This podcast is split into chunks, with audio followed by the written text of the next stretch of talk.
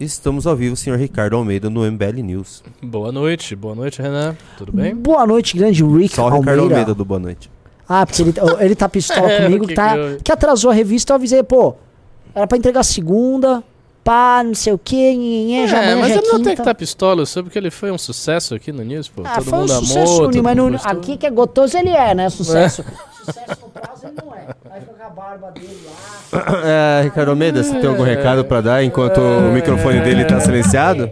Mano, eu nem vou falar da revista, que eu tenho uma revisão inteira da revista pra fazer hoje, amanhã. Então Pois é, tá- mas não vai tá fácil pra sair, ninguém, não. Vai sair. E eu vou dizer, o conteúdo tá. Ó. Bateu tá essa? Fino. Bateu essa? Bateu.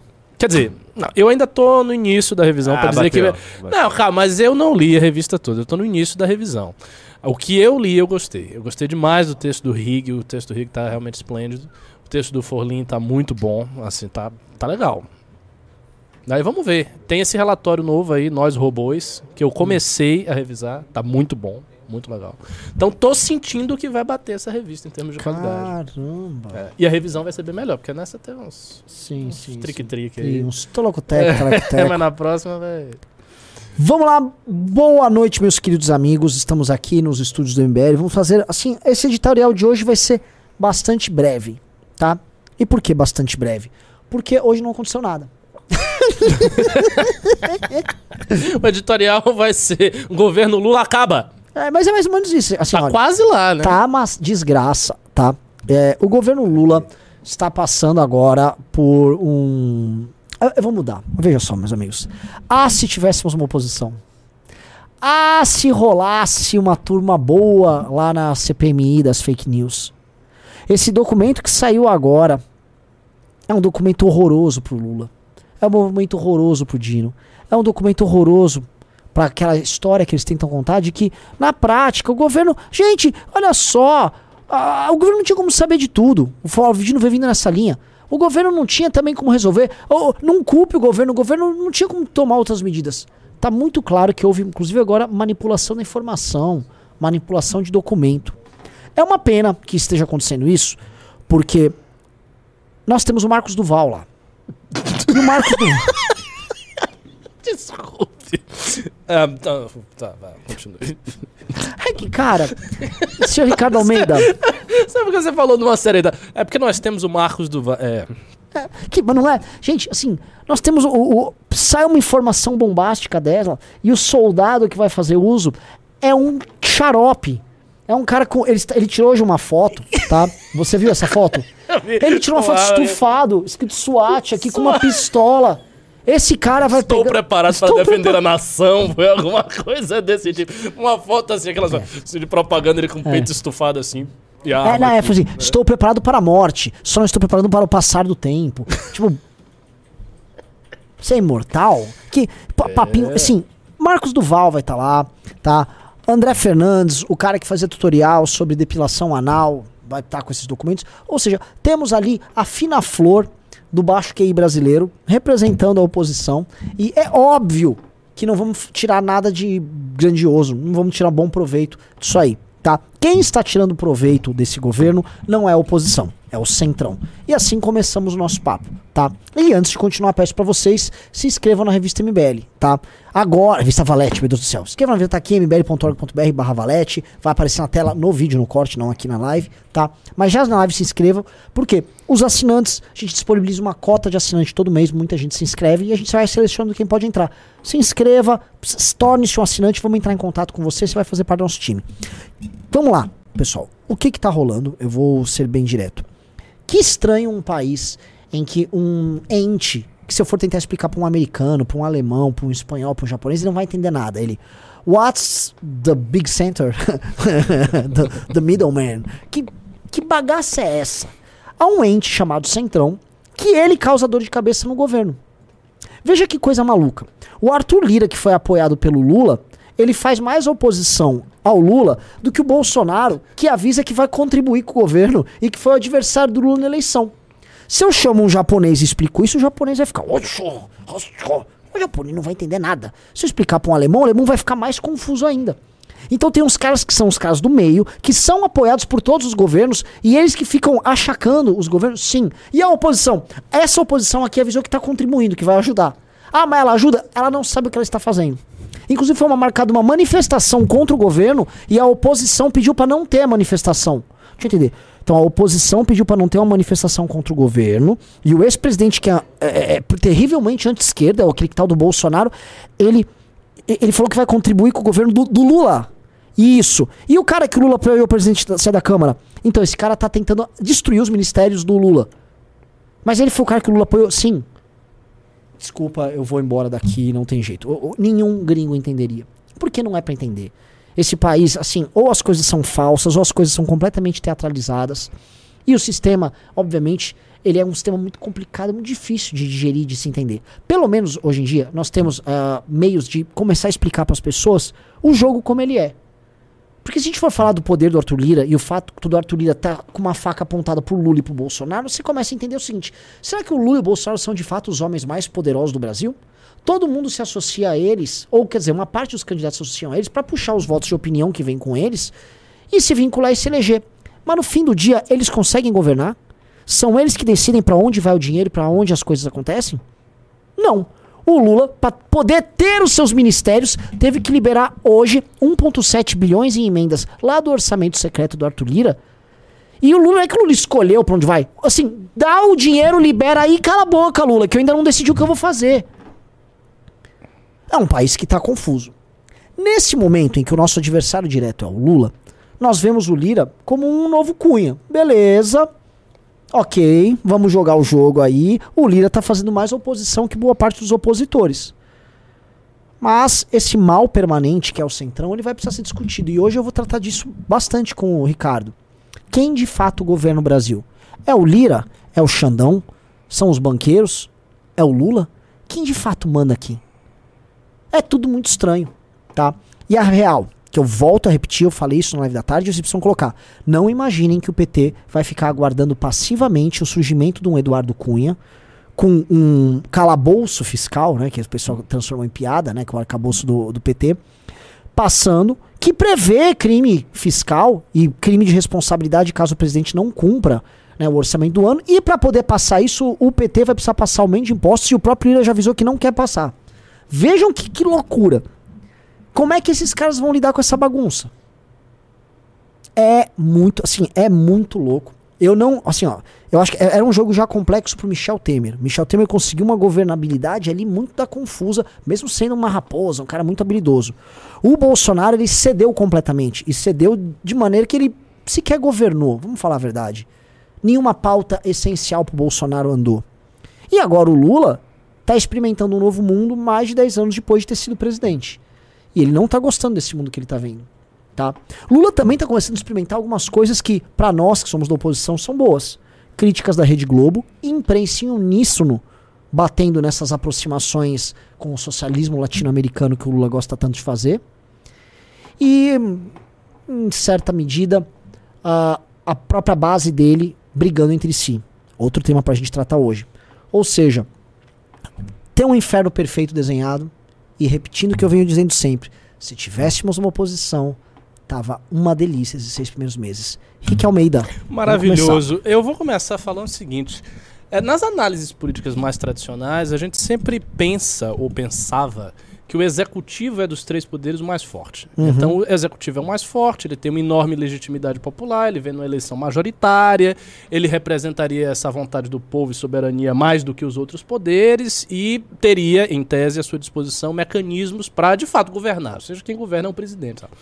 Não é isso que a gente vê no país. É, eu acho que já está muito claro que a correlação de forças entre os poderes hoje é amplamente desfavorável ao executivo.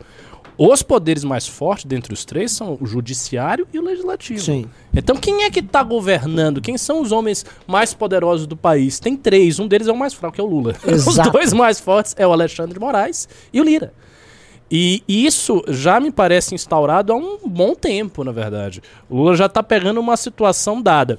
É bem verdade, a gente tem que lembrar que uh, toda a governabilidade do PT sempre foi pautada em, em escândalos de corrupção, em corrupção sistemática.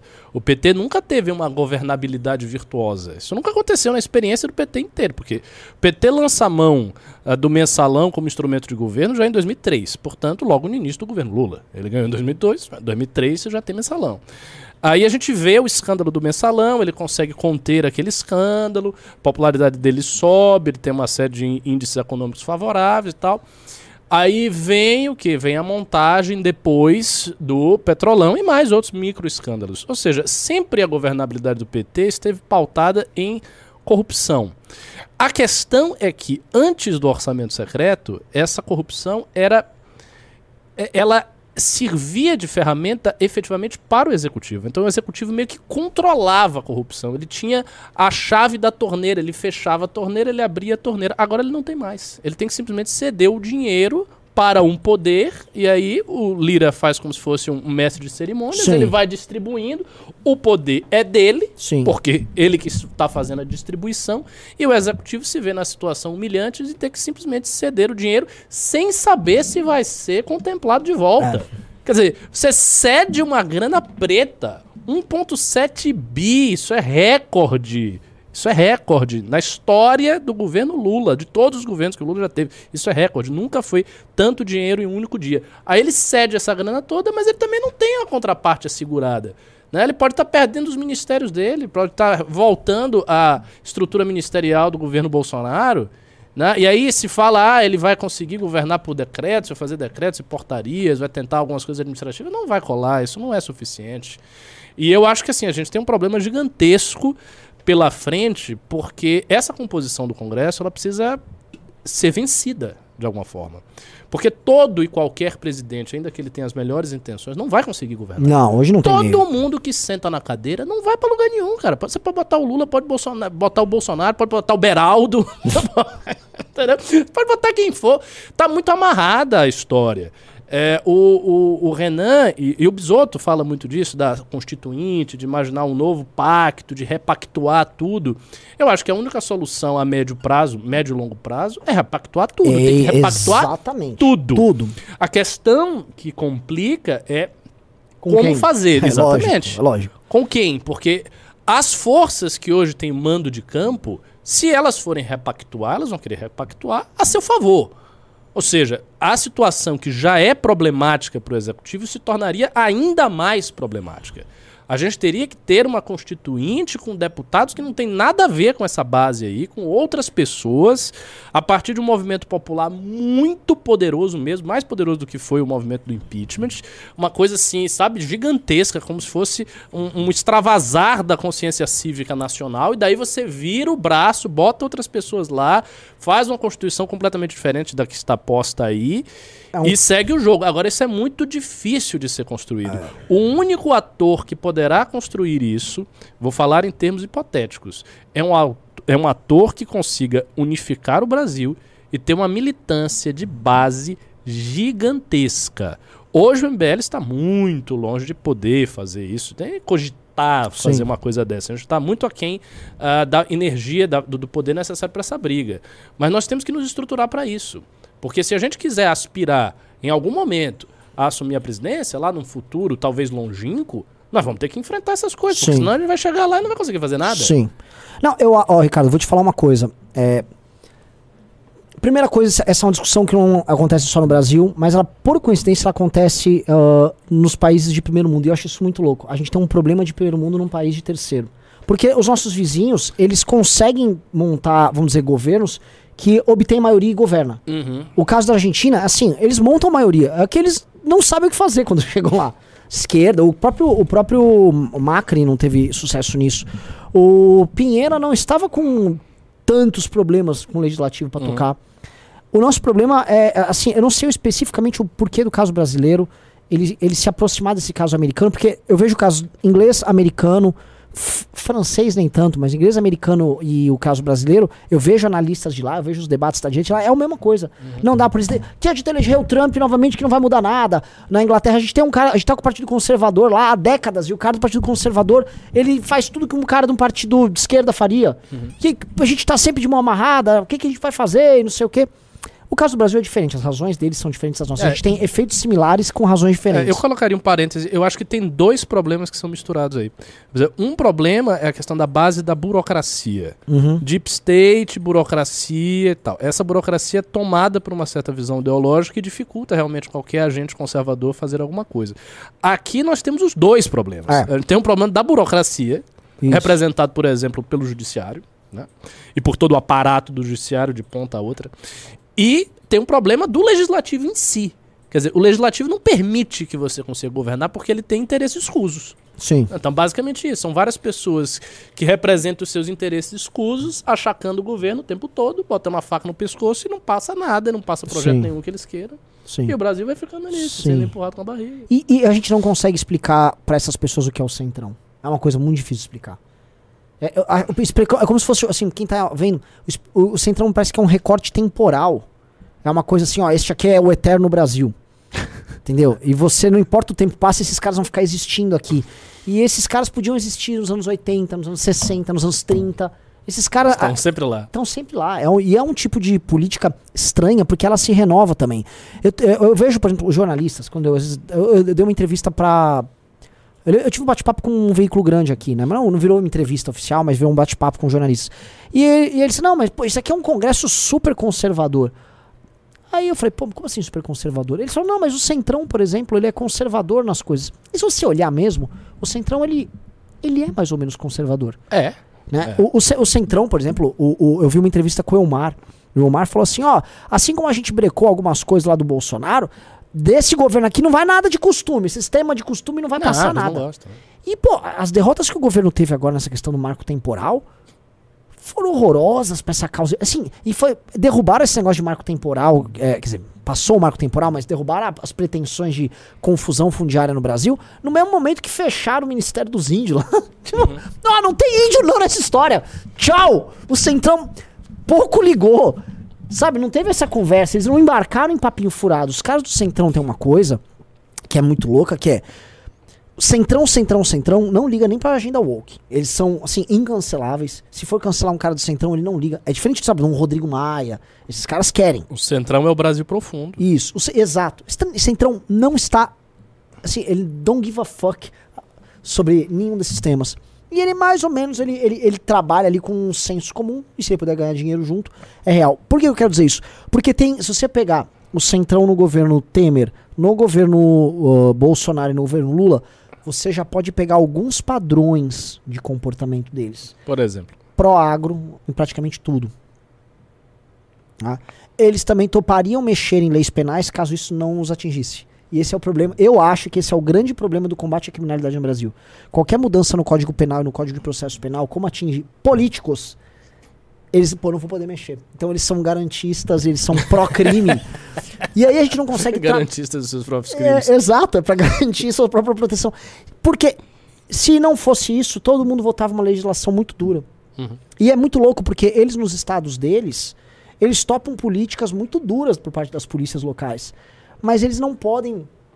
Qualquer mudança no Código de Processo Penal que torne mais efetiva uma investigação, isso fala, pelo amor de Deus, meu velho, você tá louco?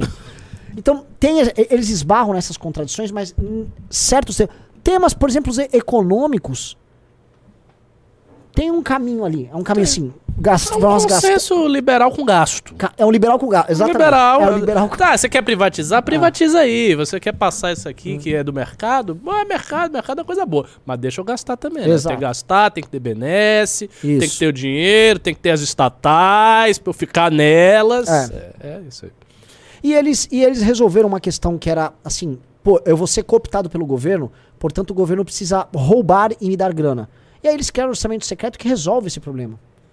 Então, não, eu não preciso. O governo não vai roubar pra me dar grana nenhuma. Vamos fazer o seguinte: me dá grana e ninguém sabe pra onde vai. Ó que beleza. é uma beleza. Então, esses caras meio que acendem, eles criaram uma fórmula pra acender o poder. E a grande ascensão aconteceu. Havia um processo, acho que de ascensão já. Governo Dilma, o governo Temer foi todo com esses caras. Só que no governo Bolsonaro, que eles pegaram um cara muito fraco, aí eles, plau, passaram tudo que puderam. E aí o Lula não tá sabendo lidar. Eu acho que o, o grosso do problema é esse. Mas eu não queria ficar tanto nesse tema, não. A gente já abordou muito. Eu queria entrar no próximo, que é o que a gente precisa explicar por que o título tá A Casa Caiu, Junito, da galera. Acho que dá pra gente ficar um pouco mais nesse, nesse assunto, porque temos vídeo pra reagir sobre esse assunto. Sobre assim, este assunto? É? Sim, e assim, tem 3.600 pessoas, 3.700 pessoas e apenas 1.500 likes. Renan Não, Santos. galera, assim, se a gente der like, a gente chega a 4 mil pessoas. 4 mil pessoas, decentíssimo pra uma live sem sininho. Dedo no like aí, galera, por favor. Dedinho no like. E entra no Tem clube, react, né? então? Olha que Temos. belezinha aqui. Opa, Ô, então vamos ver o que aconteceu. O Arthur Lira tá dando várias declarações agora à noite. A crise entre o, o governo e a Câmara parece estar se agravando. Opa! Ah, ele teve encontro Nossa. com o Lula. Se ele Como deu eu fico triste com isso. Ah, não. Putz, Lira. Poxa. Olha só. Deixa eu colocar pra, pra vocês. Aqui, vocês não estão conseguindo ver, né? Eu tô vendo Agora TV. vocês estão. Oh. Vamos lá, vou colocar o react aqui pra galera. Vou tocar aqui. e os líderes estão eh, consultando as suas bancadas, e isso precisa ficar claro, desse momento. E nós sabemos o que ele representa. Não é? Agora, não é por culpa do Congresso. Se hoje o resultado não for de aprovação ou de votação da medida provisória, não deverá a Câmara ser responsável pela falta de organização política do governo. Nossa. Ui! Ai, ai, ai, ai. Tem mais uma. Tem mais um? Bora, bora, bora, Bo- bora. Bota aí. É, essa aqui diz respeito a quem está votando as matérias do governo Lula. Vamos ver se eu acho aqui. Ah, tá aqui. Ó. Também no antagonista saiu. Vamos lá? Eu venho alertando o governo dessa inanição, dessa falta de Ah, ação, inanição. dessa falta de, de, de, de pragmatismo na resolutividade dos problemas Na do dia a dia, na falta de consideração, na falta de atendimento, na falta de atenção. E não é possível que os senhores não estejam vivenciando isso. Então, nós esperamos e vamos conversar agora com os líderes para sentir dos líderes se a Câmara dará mais uma vez o crédito ao governo. Porque quem está votando as matérias do governo, pasmem, são os partidos de oposição e os independentes. E nós não temos, penso, os partidos que não têm essa obrigação política. Deixa eu voltar. Matéria do governo, pasmem, são os partidos de oposição e os independentes. É, é o que eu falei no comecinho. É o, o Bolsonaro. Mas é real, assim, uh, vários partidos de oposição topam sair votando. E tem uma parada, assim, eu- eu- Agora você imagine uma coisa, né? Quando esses partidos pararem a- passarem a não topar. Porque isso pode vir a acontecer. Sim. Eu- eu- assim, chegamos a 4 mil pessoas. Dedo no like aí, galera. É excelente, porque isso aqui vocês estão vendo a crise brasileira em tempo real. Primeira coisa que vocês precisam ver, assim, é. Um. Na época o MBL foi muito xingado porque andava com o Cunha, né? Não é que andava com o Cunha, a gente se reuniu algumas vezes com o Cunha pra passar o impeachment. Tenho profundo orgulho de tudo isso. Orgulho demais. Orgulho. Beijo, Cunha. É, agora, esse aqui, na falta de oposição, é esse aqui que a gente tem que convencer.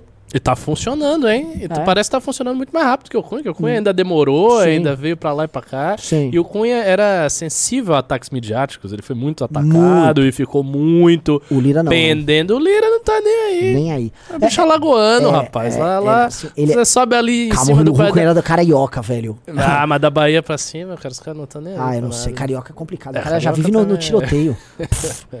mas, mas assim, vo- voltando aqui. O, o- Primeira coisa que, assim, que salta aos olhos. Você percebe que é um país que é doente quando o cara não tem a menor vergonha de falar que o problema do governo é que o governo não faz um bom atendimento. Como se o governo fosse um balcão de uma loja. E aí chega uns deputados, os líderes, né? E não atendem bem.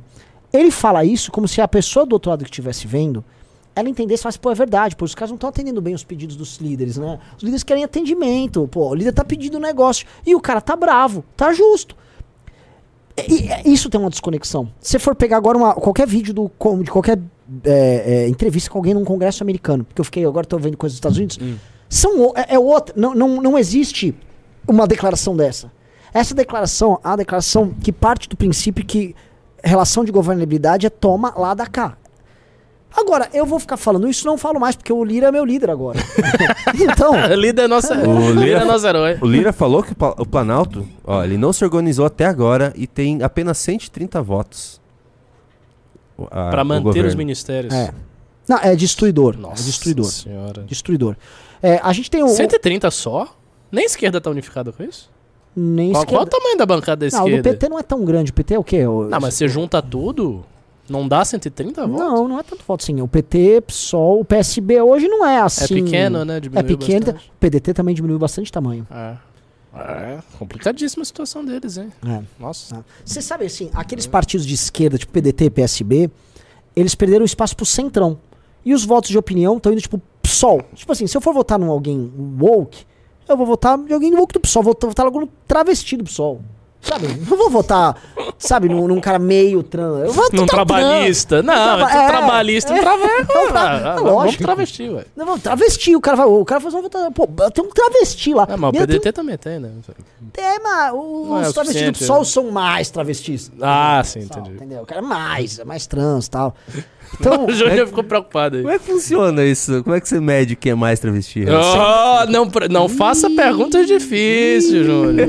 Nós temos amigos aqui do escritório que conhecem essas coisas. Vira aqui dar uma aula. Grande abraço, Paulo. É, Sim, sim. Até me perdi. o cara fala, raciocínio. quem é mais trans? O cara ser do PSOL, o cara é mais trans, ele é mais negro, ela é mais mulher. É, ele é mais de entendeu? Você esquerda, mais de ele esquerda, é você tá mais isso, na, na essa- turma. Tá na turma, Entendeu? exatamente. É, é basicamente isso. Galera, like na live aí que já chega a 4.200 pessoas, tá? Mas quero entrar na crise. Disse que teve fala do Kim na CPI do MST, sim, ô, ô Júnior da galera. E, e eu com teve? isso, eu falei que não tinha? Vou pegar. Quero ver agora. E depois eu quero entrar. isso. Quero entrar nesse tema da, da- dessa bomba do relatório, tá? Porque, assim. É, é- é broxante o fato da gente não ter meios de ação dentro da CPMI. É. A, a galera da CPMI, assim, a galera ficou coletando assinatura, fazendo mó barulho pra CPMI. Aí chega lá, o primeiro dia, o André Fernandes fala: vamos fazer um relatório alternativo. Quem faz alternativo é quem perdeu. Você só faz alternativo, você perdeu a CPI. Então, assim, você chega a bandeira branca, os caras são a França na guerra. Mas eles não CPMI. sabem o que eles estão fazendo, né? Nós não temos a menor ideia. É. Menor ideia. Menor ideia. É assim, o, o, a- o time lá era basicamente o, o Marcos Duval. E eu vou falar os deputados. É que eu sempre cito o Marcos Duval, que a gente tem que lidar com o absurdo. Você tem que, mano, entronizar. Meu, Marcos Duval.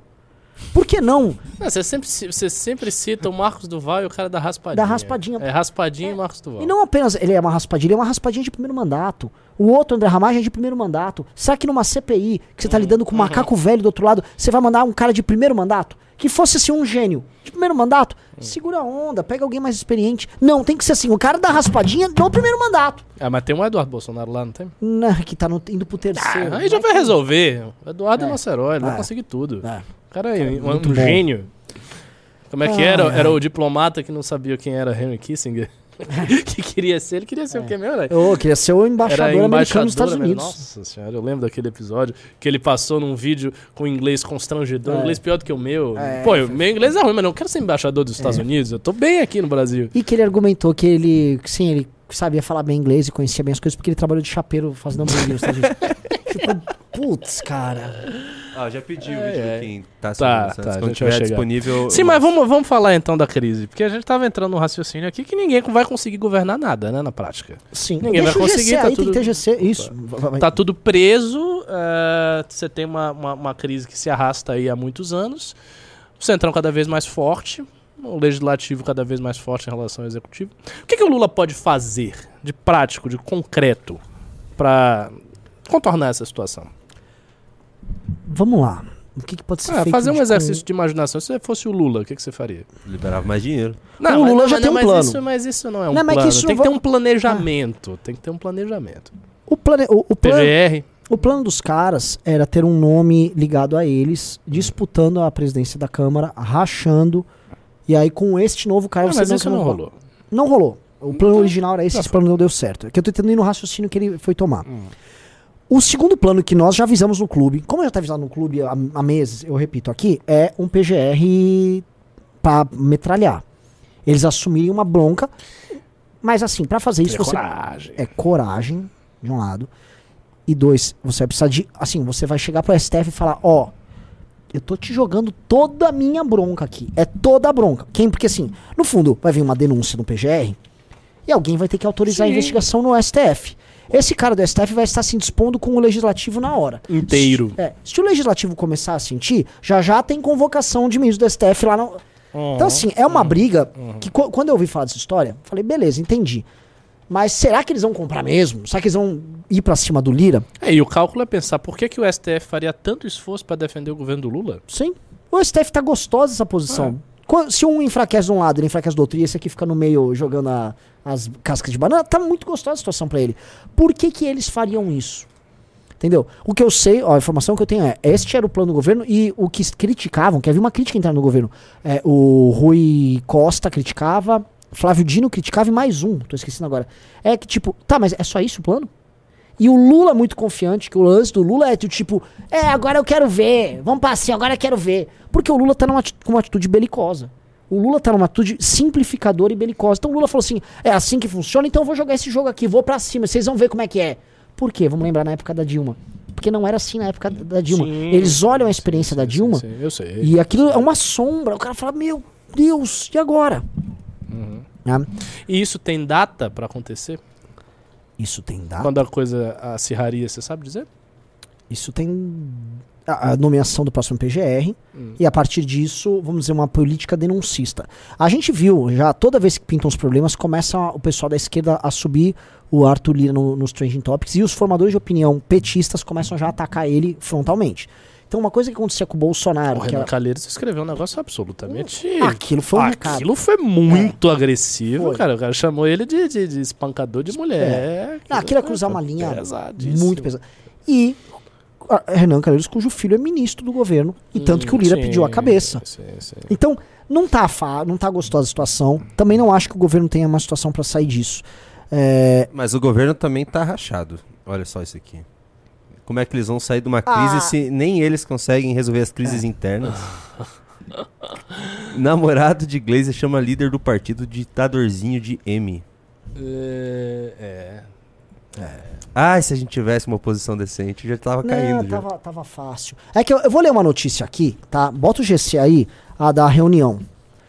Olha isso aqui. É a próxima, a da reunião da oposição é marcada por. Veja só. Reunião da oposição é marcada por briga entre Mário Frias e Marcel Van Hatten. Exclusivo, torta de climão na oposição. O deputado Mário Frias partiu para cima do colega Marcel Van Hatten durante uma reunião de vice-líderes da oposição. Dentre as pautas do grupo estava a manifestação do dia 4. Frias reclamou que os parlamentares deveriam ter pedido permissão a Bolsonaro, pois ele seria o verdadeiro líder da oposição. Ah, é? Entre vaias e xingamentos contra o bolsonarista, Marcel respondeu que eles têm liberdade para fazer manifestação quando quiserem, o que enfureceu o ex-ator de Malhação. Frias perdeu o controle e avançou contra Van Hatten, armando para agredi-lo, mas foi separado por outros parlamentares presentes.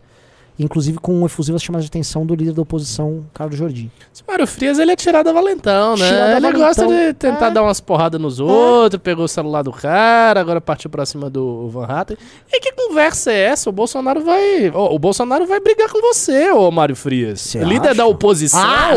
Ah, não, aqui é o presidente líder da oposição. Não, eu não. Sai daí. Líder da oposição é você, sai pra lá. Que Bolsonaro já disse que não vai liderar a oposição. Ele não quer liderar a oposição nenhuma, ele quer ficar quieto.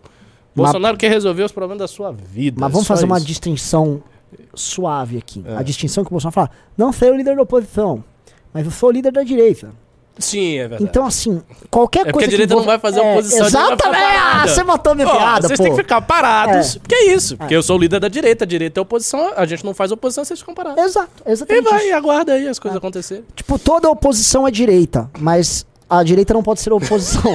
então, você é da oposição, então você se torna situação.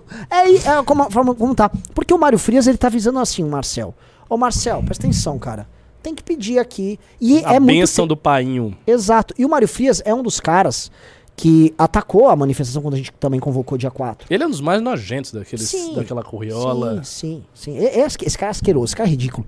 Então, ele fazer isso abre duas coisas. Um, Marcel Van, Ga- Van Hatten tá sentindo o que o Deltan sentiu, né?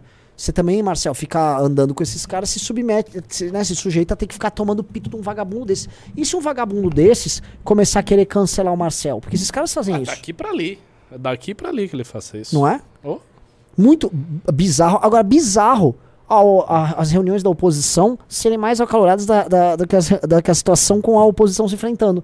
Porque, no fundo, toda essa briga se trata sobre Bolsonaro manter sua dominância sobre a direita. É só isso que interessa a eles. Obviamente, isso, isso interessa também a salvação do Bolsonaro, sim. Mas, de resto, o Bolsonaro não quer perder o comando da direita brasileira. Uhum. E aí ele fica usando essas figuras grotescas, é Mário Frias.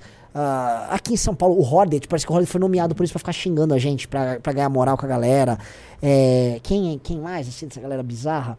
Kim Painha, Xaropinho, Sérgio Camargo. Sérgio, aquele Sérgio bizarro. Camargo retornou aquela figura estranha? É, é, ele fica- Xingou a gente. né? xingou a Ah, gente. foi? É. Sérgio Camargo? Então, assim, olha, olha o time. Sérgio Camargo, Mário Frias, Xaropinho. É um time horroroso que os caras têm.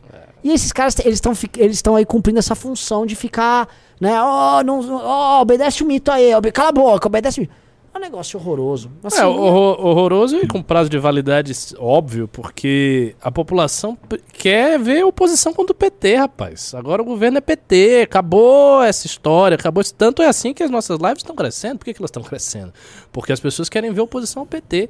O Bolsonaro se abstendo de fazer qualquer coisa, vai. Ele vai gradualmente erodindo a sua base. Não, não tem como o Bolsonaro não erodir a sua base. Não tem como ele se manter com controle da direita nos próximos quatro anos se ele não fizer nada. Ele vai ter que fazer alguma coisa. Talvez ele aguarde o, digamos assim, a precipitação final da carreira dele. Se ele for realmente declarado inelegível, se ele sentir que não tem o que fazer, aí talvez ele bote as caras e queira chamar o processo histórico para si, fazer alguma coisa. Se for, ne- cinza. é, se for nesse início, pode ser que ele tenha até algum sucesso, ele chamando a manifestação para se defender e tal. Mas aí a situação, assim, se ele fizer isso, a situação dele já vai estar tão deteriorada que no fim das contas eu acho que não vai adiantar em nada. Agora, deixa eu te falar, cara. Como, como fazer oposição numa situação dessa, velho? Talvez não seja necessário, né? O governo tá indo mal. Eu acho que a gente. Mas é verdade. Eu acho que a gente, assim, nós estamos.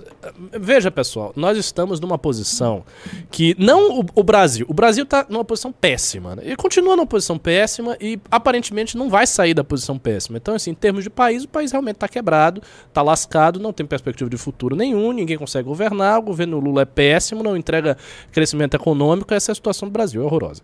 Mas a situação especificamente do MBL é uma situação boa. Por que, que não é uma situação boa? Porque a gente vai fazer uma oposição efetiva, como nós estamos fazendo, mas nós não somos o centro da oposição, porque a gente não tem peso parlamentar para isso. A oposição que é ruim, aí você pode dizer, ah, a oposição é ruim, o PT vai avançar muito. Não, não vai.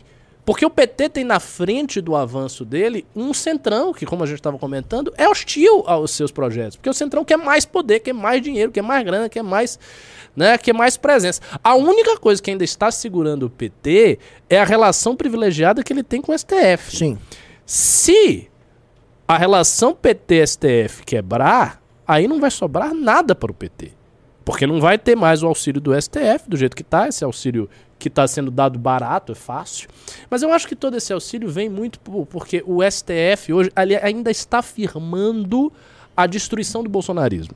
A meu ver, o interesse central do STF em todas as coisas de PL da censura tal, tudo que o Xandão faz é passar uma, uma faca no bolsonarismo e, de certa maneira, na direita, naquela renovação do sistema, eles querem acabar com isso. Eles querem acabar com esse negócio de renovação do sistema, para aí tudo. Mas isso não significa anuência ao projeto do PT. São duas coisas bem distintas. O que há é uma relação em que dois lados estão se beneficiando. Quando isso acabar, o PT vai ficar meio que sozinho. E aí, mesmo com uma oposição fraca, se o governo for fraco, tanto faz. O governo vai se dar mal do mesmo jeito. Sim. Não. Exatamente. Agora tem uma parada porque é o seguinte, o, sempre houve a conversa da estratégia das tesouras, o teatro das tesouras, né? E o papo era o seguinte, que a oposição, o, o PSDB nunca foi oposição ao governo do PT, eles ficavam fingindo num teatro e discutindo quem seria o próximo presidente. A real, a real é que é o seguinte, toda vez que o PSDB foi disputar com o PT, a partir do momento que o PT entrou, o PSDB só perdeu. Mas, se eu comparar a oposição do PSDB durante o mensalão durante o impeachment da Dilma, não há comparação com essa turma que tá aqui. Ah, mas aí vai o deputado eh, delegado Charopão e ele denuncia o comunismo no plenário. Who cares? Quem liga? Quem liga da denúncia? Ele Eu só lembro os que caras chamando o Flávio Dino de comunista, dando risada. É, quando... Ficou dando risada. Quer dizer, Ah, eles Você é comunista! Eu, eu, eu assistia, né? Eu era uma das pessoas esquisitas que eu assistia lá no porão da Faculdade de Direito da USP as sessões do mensalão e a pedestada toda tensa, né? É. Da CPI dos Correios. E, pô, você comparar os parlamentares que tinham ali no PFL e no Ah, PSDB. não dá pra comparar. Não tem, não há, não há meios de comparar, galera. Aí o- já já vão vir o, o cara. Ah, MBL tucanou. Olha só, MBL não é tucano, não. MBL, a existência do MBL gera assim, um drama existencial pro PSDB. Só que, vamos ser bem, bem honesto aqui. Aqueles caras eram melhores.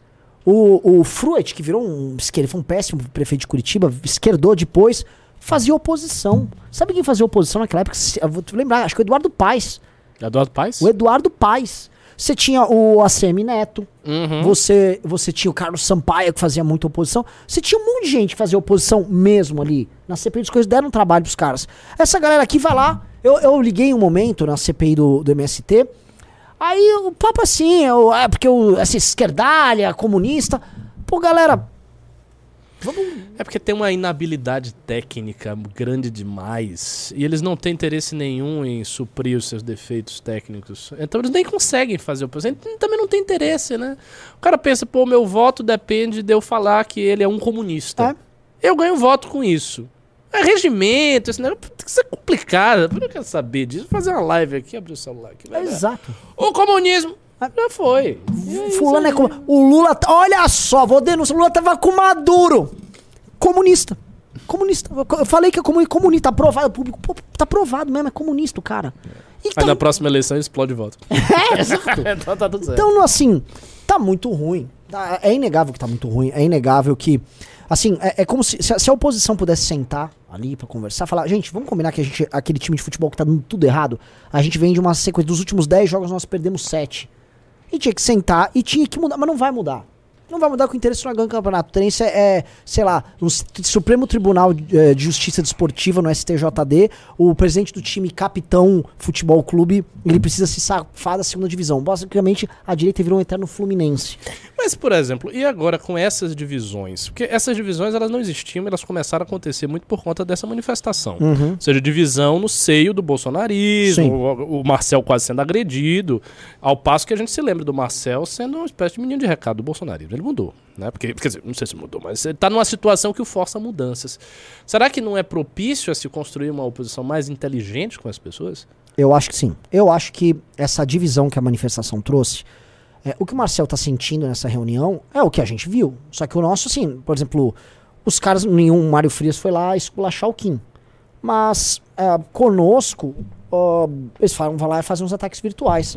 O Marcel, acho que eles se sentem até mais livres com o Marcel, que meio que um alguém deles, Claro. pra falar a real ali pro Marcel. Deles, né? Ah, mas há um incômodo geral. A bancada dos caras quer fazer oposição. E todos eles querem ter uma vida para além do Bolsonaro. O próprio Marcel também quer. Porque vamos falar, qual é o cá- cálculo político do Marcel? O cálculo político do Marcel é muito simples. O Marcel ele quer estar com o Bolsonaro e pegar esse voto conservador do Bolsonaro junto. Aí ele imagina que o Bolsonaro vai deixar de existir. O Bolsonaro deixa de existir. Ele continua com o voto dele Exato. e prossegue a vida dele. Exato. O que, o, o que as pessoas não entendem é, todo mundo tem um plano. A vida todo mundo tem um plano. É- é- é- gente, nove em cada dez bolsonaristas ah, tem esse plano. O problema é que assim, o Carluxo sabe desse plano. Entendeu? Todo mundo Todo sabe. mundo sabe. Então você dá o menor sinal de que você pode estar Exato. implementando seu plano de independência. O cara diz: você tem que ser dependente, bote a coleira. Exato, a a dinâmica é essa. E assim, gente, é- é uma vez foi a. a- a- foi apresentado pra gente essa possibilidade. Hum. Porque é uma possibilidade muito clara. O, o Caio Coppola falava pra mim, mas, gente, é só apoiar as coisas de direita do governo. Tá porque tudo esse- certo. E tá tudo certo, e vocês vão crescer. Todo mundo. Porque assim, é o mais óbvio, sabe? Se você quer ser esperto, que, vocês acham que nunca passou na nossa cabeça um raciocínio desse?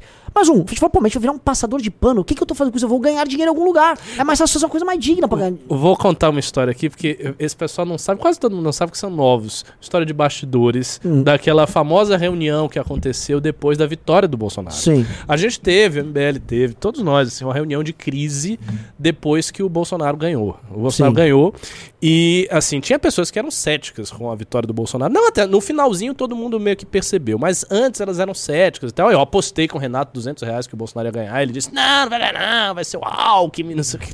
Errou completamente.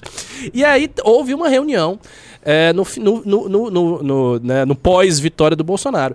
E foi uma reunião muito triste. A gente fez a reunião assim preocupadíssimo, porque tipo, pô, todas as nossas teses foram destruídas. A gente tava fazendo aqui um trabalho sério, não sei quantos anos. Esse cara que é um, um safado, Um paspalho. que é um paspalho, o cara ganha, mete mais de 50 deputados e o cara virou o rei. E eu lembro que o Renan falava muito, não, porque agora o mestre é o Gil Diniz. É, é. São profeta, é o Gil Diniz. É, é. Siga tu... Gil Diniz fez, você tem que seguir, porque os caras estão com a razão, eles ganharam com essa É. diferença. E houve naquele período uma chamada para ver se a gente integrar, fazer uma composição, e a gente ficou discutindo isso. Porque realmente parecia um negócio aterrador. Sim. O cara ganhou muito bem, o cara esmagou na E eleição. uma coisa, botou... e se de fato fosse uma revolução do Bolsonaro? O ponto é o seguinte, ele tinha acabado... é, é, Ele, ele tava ganhou... com todos os elementos. Ele botou o Moro ali, ele acabou de botar, ele falou, pô, o cara botou o Moro. O Paulo Guedes não Paulo Guedes parecia não parecia um idiota. ser um idiota, ele parecia um cara que entendia das E a coisas. gente falou, e se esse cara realmente, assim, ele captou o espírito popular... E ele vai e governa, governa bem e consegue fazer as coisas. E a gente falou, e nós somos uns otários aqui, porque o cara era bom demais, a gente era uns trouxas. E aí, assim, é, é, a gente teve esse surto, a gente ficou nessa discussão Ficou, bastante. ficou. Foi uma porque agonia aquilo ali, viu? foi, foi agonia. Só que a gente começou a ter uns sinais no final do ano, tipo, as ligações do Paulo Guedes, em que ele achou... Lembra que pensei em fazer uma, uma viagem pra ver o Olavo Isso, de Carvalho da verdade, Virgínia? Conversar com exatamente. o Olavo de Carvalho da É, Virgínia. a gente falou, vamos conversar com o Olavo, porque esse cara deve ser realmente o maior cara. gênio do, do mundo. Porque o cara. E a gente aqui ajudando a passar as reformas no governo Temer, achando que o Brasil, assim, tiramos o PT, vamos ajudar a passar as reformas. O Brasil vai dando uma guinada meio macra. Tudo errado. A galera falou: mito, votei com a pistola. 17, plau. Aí, beleza, né? Porque assim, tão logo o Bolsonaro entrou, a gente já viu, não, não, ele realmente era um idiota.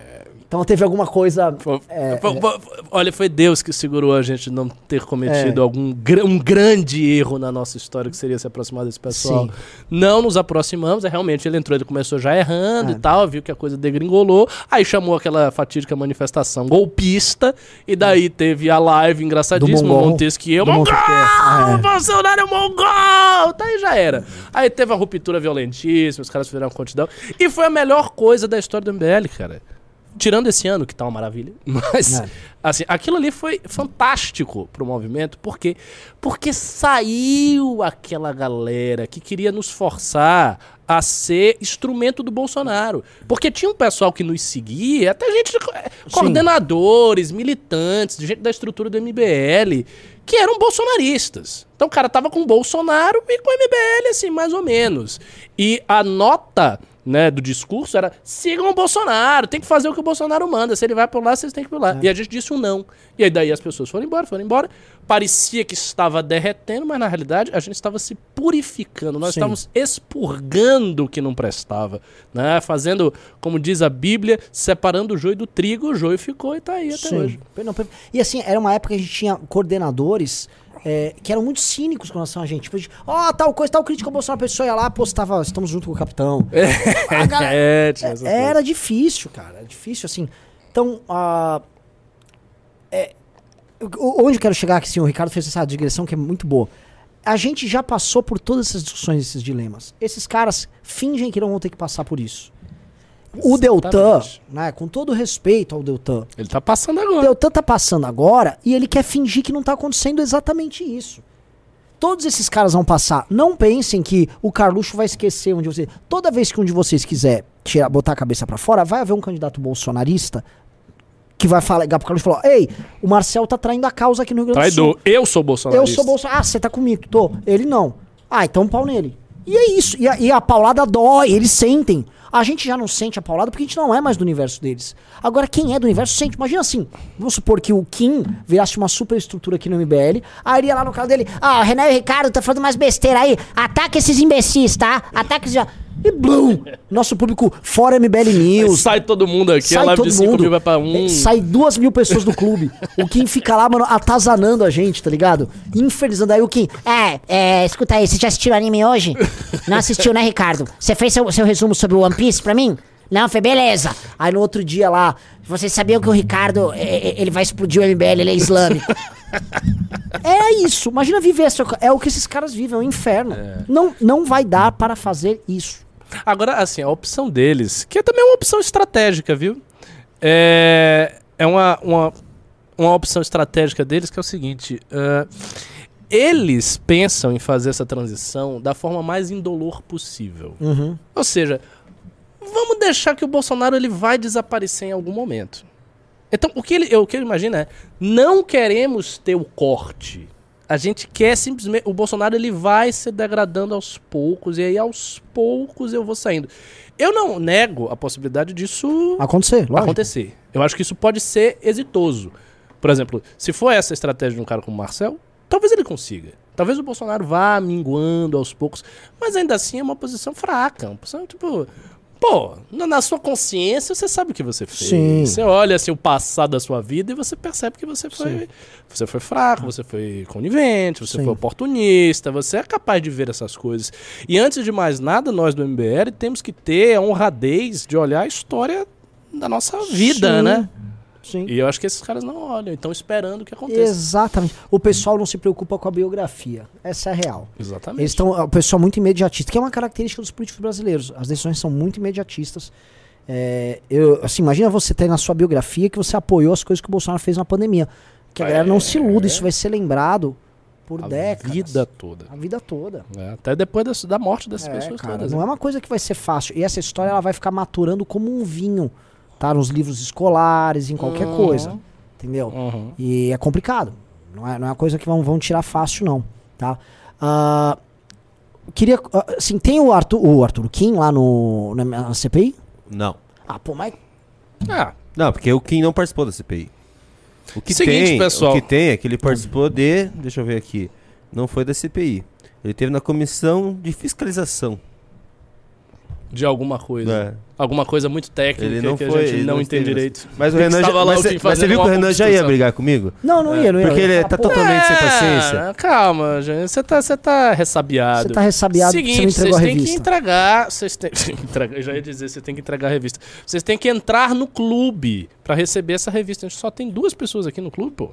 Vamos entrar no clube, ó, essa belezinha que tá. Já tá saindo a outra, já tô fazendo revisão da outra. Vai sair mais rápido a outra do que essa, vai ser um pouco mais veloz. Então entra aí no clube. Tá bom o papo aqui. Vocês querem ver a participação dele na comissão de Ah, fiscalização se for sobre o interessante. Se for interessante, é, vamos é ver. boa.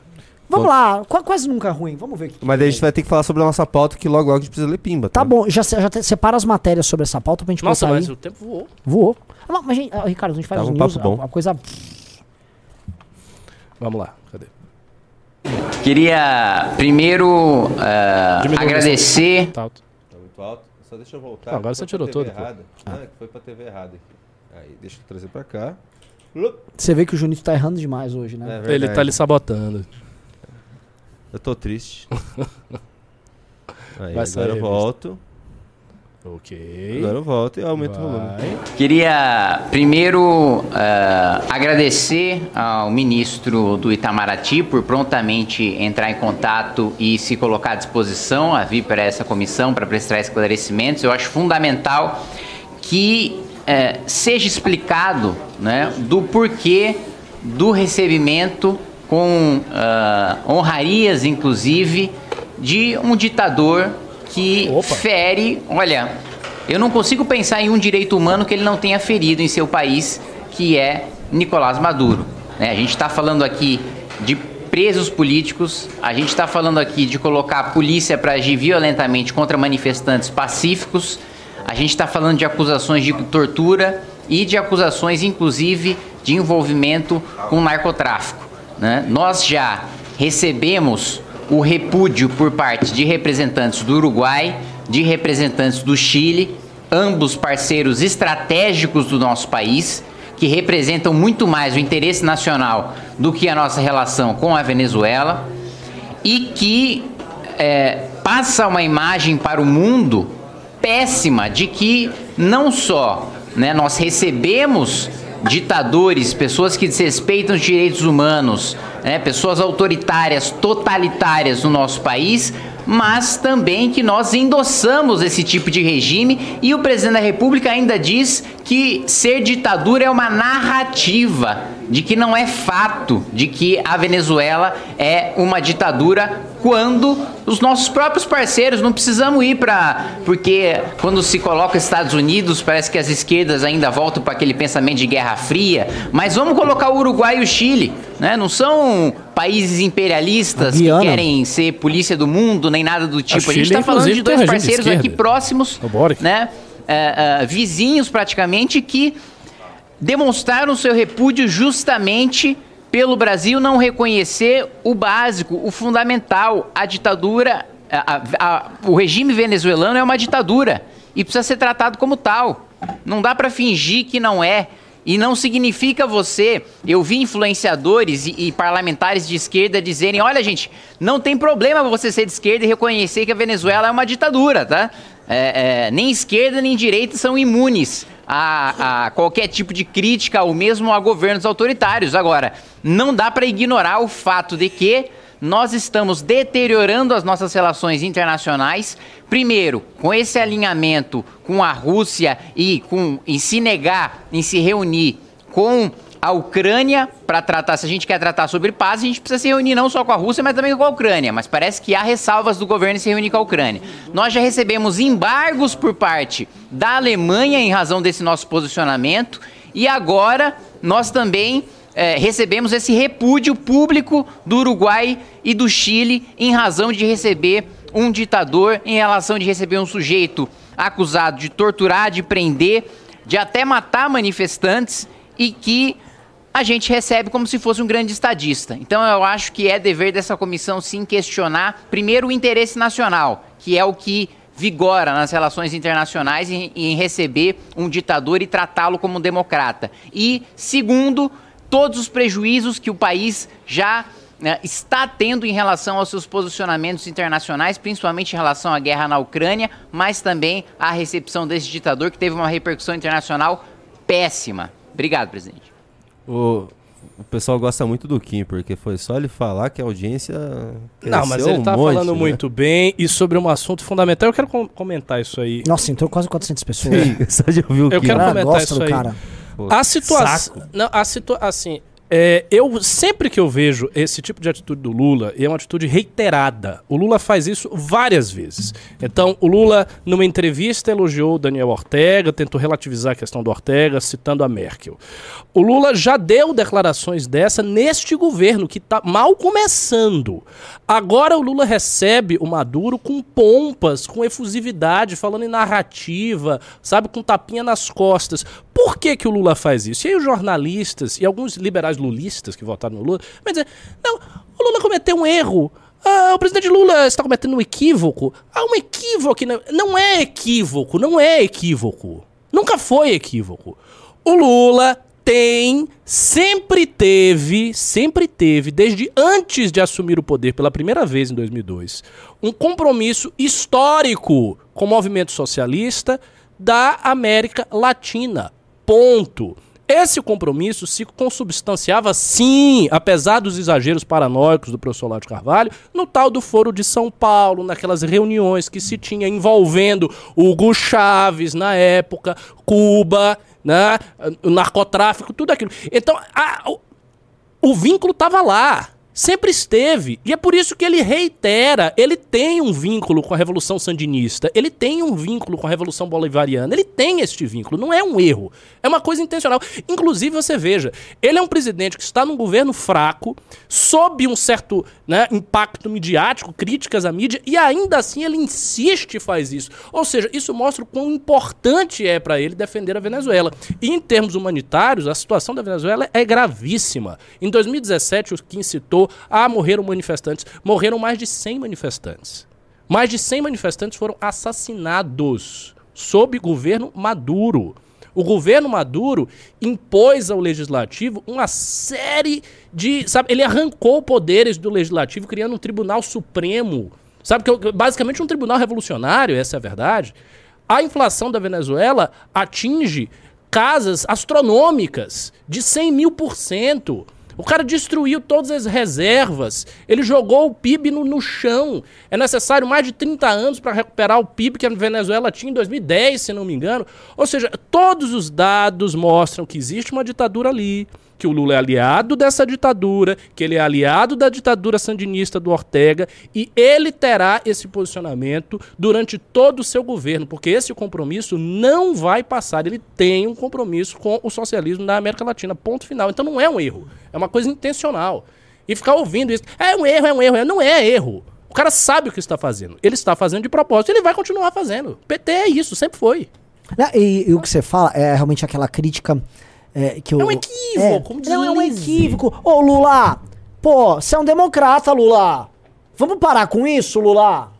Que é, é, acho que assim, é a coisa mais ridícula de todas, que é ficar negando quem o Lula é. E o Lula, não é que o Lula está enganando eles, o Lula sempre deixou claro essa posição. Sempre! Mesmo na campanha ele deixou Isso é claro. Histórico com essa conversa PT. mole. Não, O- e, e é, e é do PT. Ele, ele- não pode mudar. É- Esse esse é um compromisso que o PT tem com essas outras forças. Não vai mudar, mas é isso mesmo. Agora, uma coisa engraçada, veja só, né? Leonardo Sakamoto, tá aí, ah, tá ali na tela, né? Agressão a jornalistas em visita de Maduro reedita o pior da era Bolsonaro. Ô, você desculpa, velho. Não teve isso na era Bolsonaro, não. Com todos os problemas do Bolsonaro. Meter o socão numa mulher, cara. E o cadê o ministro dos Direitos Humanos? Cadê o Silvio Almeida? Sumiu, mas. Ele já vai falar, ela era branca. De- Deixa tomar. Esse cara é um escroque, velho. E assim, a imprensa está repudiando aqui, né? Um, aqui, mas. Pelo amor, se fosse com o Bolsonaro, eles estavam falando, o Orbán está aí. Ah, Ah, é, é um monstro. Começou a e ditadura. tal, é. Não, o Silvio Almeida ele se pronunciou. Ele se pronunciou as duas, as duas horas atrás, ele falou. O PL apresentou o destaque à MP dos ministérios a fim de retirar as políticas de direitos humanos para a população LGBTQIA+, blá, blá, blá, blá, blá, das atribuições do Ministério dos Direitos Humanos. É um ataque deliberado aos direitos humanos e às minorias. Isso foi um ataque. Esse cara é um Não foi o, palhaço. o- o socão do segurança do Maduro. Não, esse cara é um palhaço. Esse cara é um palhaço. Esse cara é um palhaço. E você vê que assim, é, é, é bom que os jornalistas profissionais, que, a- que as mulheres das redações vejam isso, né?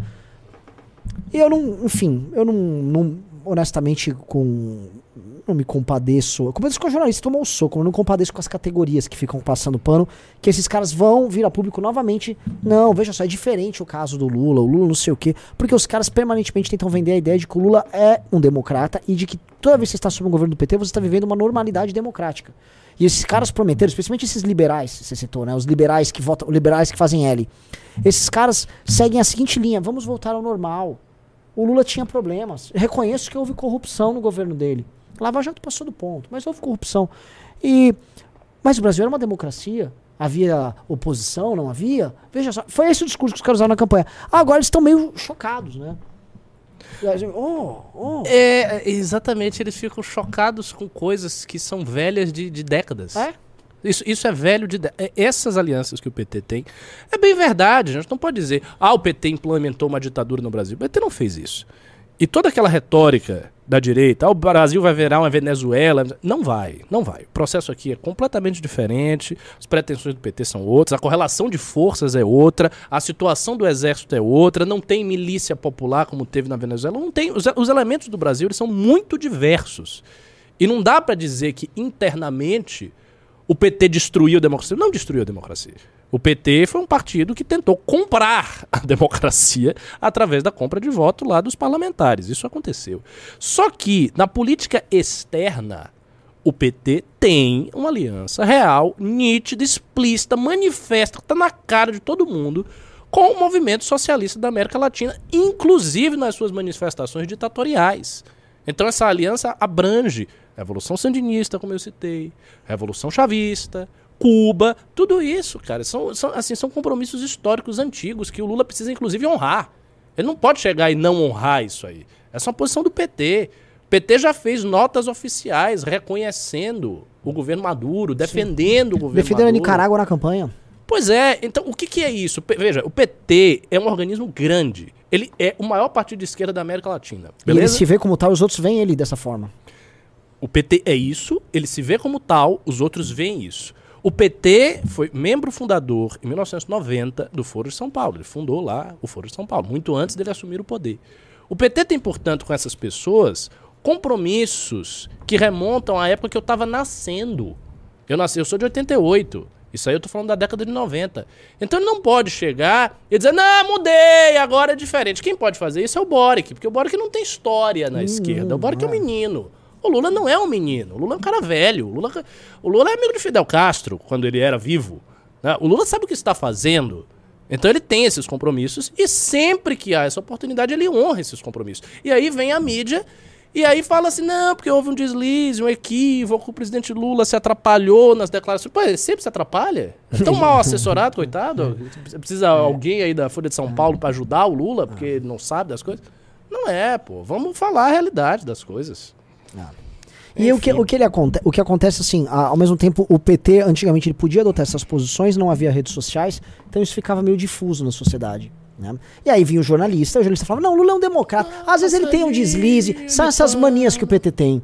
Umas manias aí, dessa ala mais radical, às vezes o presidente Lula se excede, e aí isso sai no Jornal da Globo, ia ficar numa rota de- no- nota de rodapé aqui e ali, ninguém ia comentar e passava. Agora não passa mais. E agora isso dói na própria militância. Um cara como o Felipe Neto, olha a desgraça de você depender do Felipe Neto.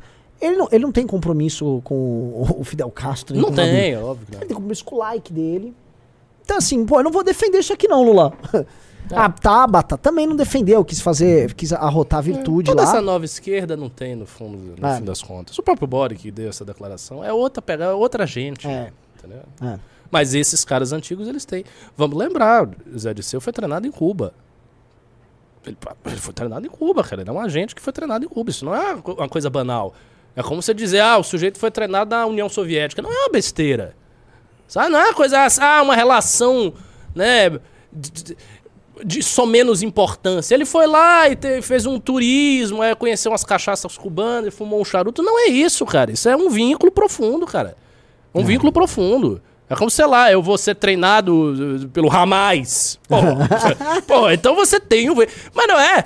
Se eu fosse treinado pelo Ramais, eu teria um vínculo com o radicalismo islâmico. Mas, ah, eu fui lá, eu fiquei dois anos ali com o Ramais, mas eu tava, né, batendo papo sobre versículos aqui do Corão, sobre a interpretação do texto. Que é um exemplo. De. Um exemplo menor, que não tem o tamanho do, do, de um peso de um vínculo de ser treinado num, em Cuba, em treinamento militar. É o exemplo do- da Academia MBL. Só de haver uma academia em que as pessoas treinam e se constroem conosco, a taxa de trairagem no MBL ela despencou. Que antes era a regra. A regra no MBL era usar. Uma vez falaram pra que o MBL era uma malhação. A pessoa fazia o MBL e depois ia pra uma novela de sucesso. Tchau. É, tchau, tchau. Que era a regra. Vocês estão vendo esses caras. Todo mundo. A maior parte das pessoas que a gente formou no MBL fizeram isso com o MBL. Hoje é bem menos, porque a pessoa. Pô, a pessoa adquiriu o conhecimento dela conosco, a pessoa passou por dificuldades. Às vezes eu posto uns, uns tweets ali atacando o gado que ataca, aí eu vejo lá Sandro curtiu. Eu falei, ô menino de ouro. Ô menino bom, cara. Cada curtida que ele dá numa coisa impopular é um trabalho, é um vídeo que eu vou produzir pra ele na campanha dele de vereador. Pois é. Entendeu? Porque assim você vai criando as coisas. É, então, se tem conosco isso, imagina quando você sabe, você vai aprender a atirar, ficar andando no meio da lama, andando na floresta, não é? É outra relação. Ah, o pessoal que foi treinar na União Soviética é outro tipo de coisa. Eu também, eu tô, eu tô nessa. Vamos pra pauta. Vamos, vamos lá pra pauta principal. Bota a notícia aí. Por Malu Gaspar. Essa aí foi atacada também, tá? Vocês estão sabendo. Ah, é. essa, Malu- essa não é nem um pouco benquista, né? Não, não. Essa aí. É, a ex-GSI de Lula falsificou. Ah, Você não aqui. consegue ler? Não, não, não. não. Ex-GSI de Lula falsificou relatório ah, enviado à Comissão de Inteligência do Congresso, por Malu Gaspar. Vamos lá. Deixa eu só colocar pro pessoal ver também mais fácil. Aí, agora sim. Um conjunto de documentos da BIM sobre o 8 de janeiro entregues ao ministro do Supremo Alexandre de Moraes e exibidos nesta tarde aos parlamentares da CPMI, não, da Comissão Mista de Controle de Atividades de Inteligência do Congresso Nacional, promete incendiar a CPI sobre os ataques à sede dos três poderes. O material é composto por dois relatórios da BIM sobre o episódio, e a comparação entre eles mostra que o GSI de Lula, então comandado pelo general Gonçalves Dias, adulterou o primeiro relatório de inteligência enviado ao Congresso e retirou do documento os registros de que o general foi informado por mensagens enviadas para seu celular dos crescentes riscos de tumulto de invasão de prédios. Isso é cana, gente. Gente, isso é cana, isso é tipo alta traição. Eu não, mas, mas- Claro que é. é que a gente sempre bota na nossa cabeça que nós temos um país que não é sério, que é o Brasil, e que isso. Imagina nos Estados Unidos, um general É, ó, norte-americano que fazia a defesa da Ele- Casa Branca, adultera os documentos para ele facilitar tá a invasão. manipulando a invasão pra ter o negócio, pra a coisa acontecer. Ele precisa Isso é ser- uma coisa muito grave. É grave, esse cara precisa ser preso. E, gente, assim, vocês imaginam que o Flávio Dino não sabia disso? Outra- é, assim, o fato de não ter ninguém do governo lá. Não, Ninguém- outra, esse cara simplesmente fez isso da cabeça dele. É.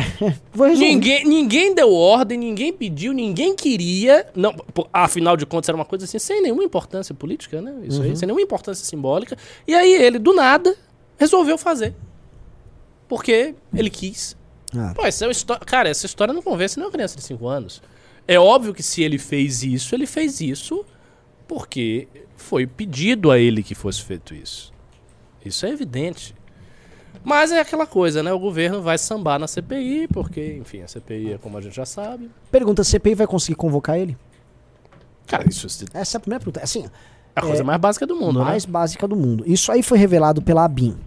Eu acho, e vocês que vocês estão vendo, preparem-se. Se sair uma, uma- um documento que é horrendo pro governo ali, eu imagino vindo algo do mesmo tamanho para atacar a situação, a oposição, por parte do STF.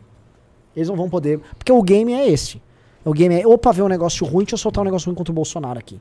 Saiu do Gonçalves Dias, deixa eu pegar o general Cid, o, ge- o coronel Cid, sei lá o nome do Cid, bota alguma coisa lá. É aquilo que a gente tava comentando, né? Pra quem é terceira via, hoje tá gostoso. nunca, nunca foi tão bom. É, não temos nada a ver com essas Vai, paradas. se matem aí. É. E a real é o seguinte, vão sair matérias te- terríveis sobre ambos, sobre esse caso do dia 8, Uhum. tá? Só que o Alexandre de Moraes tem matérias sobre outras coisas além do dia 8.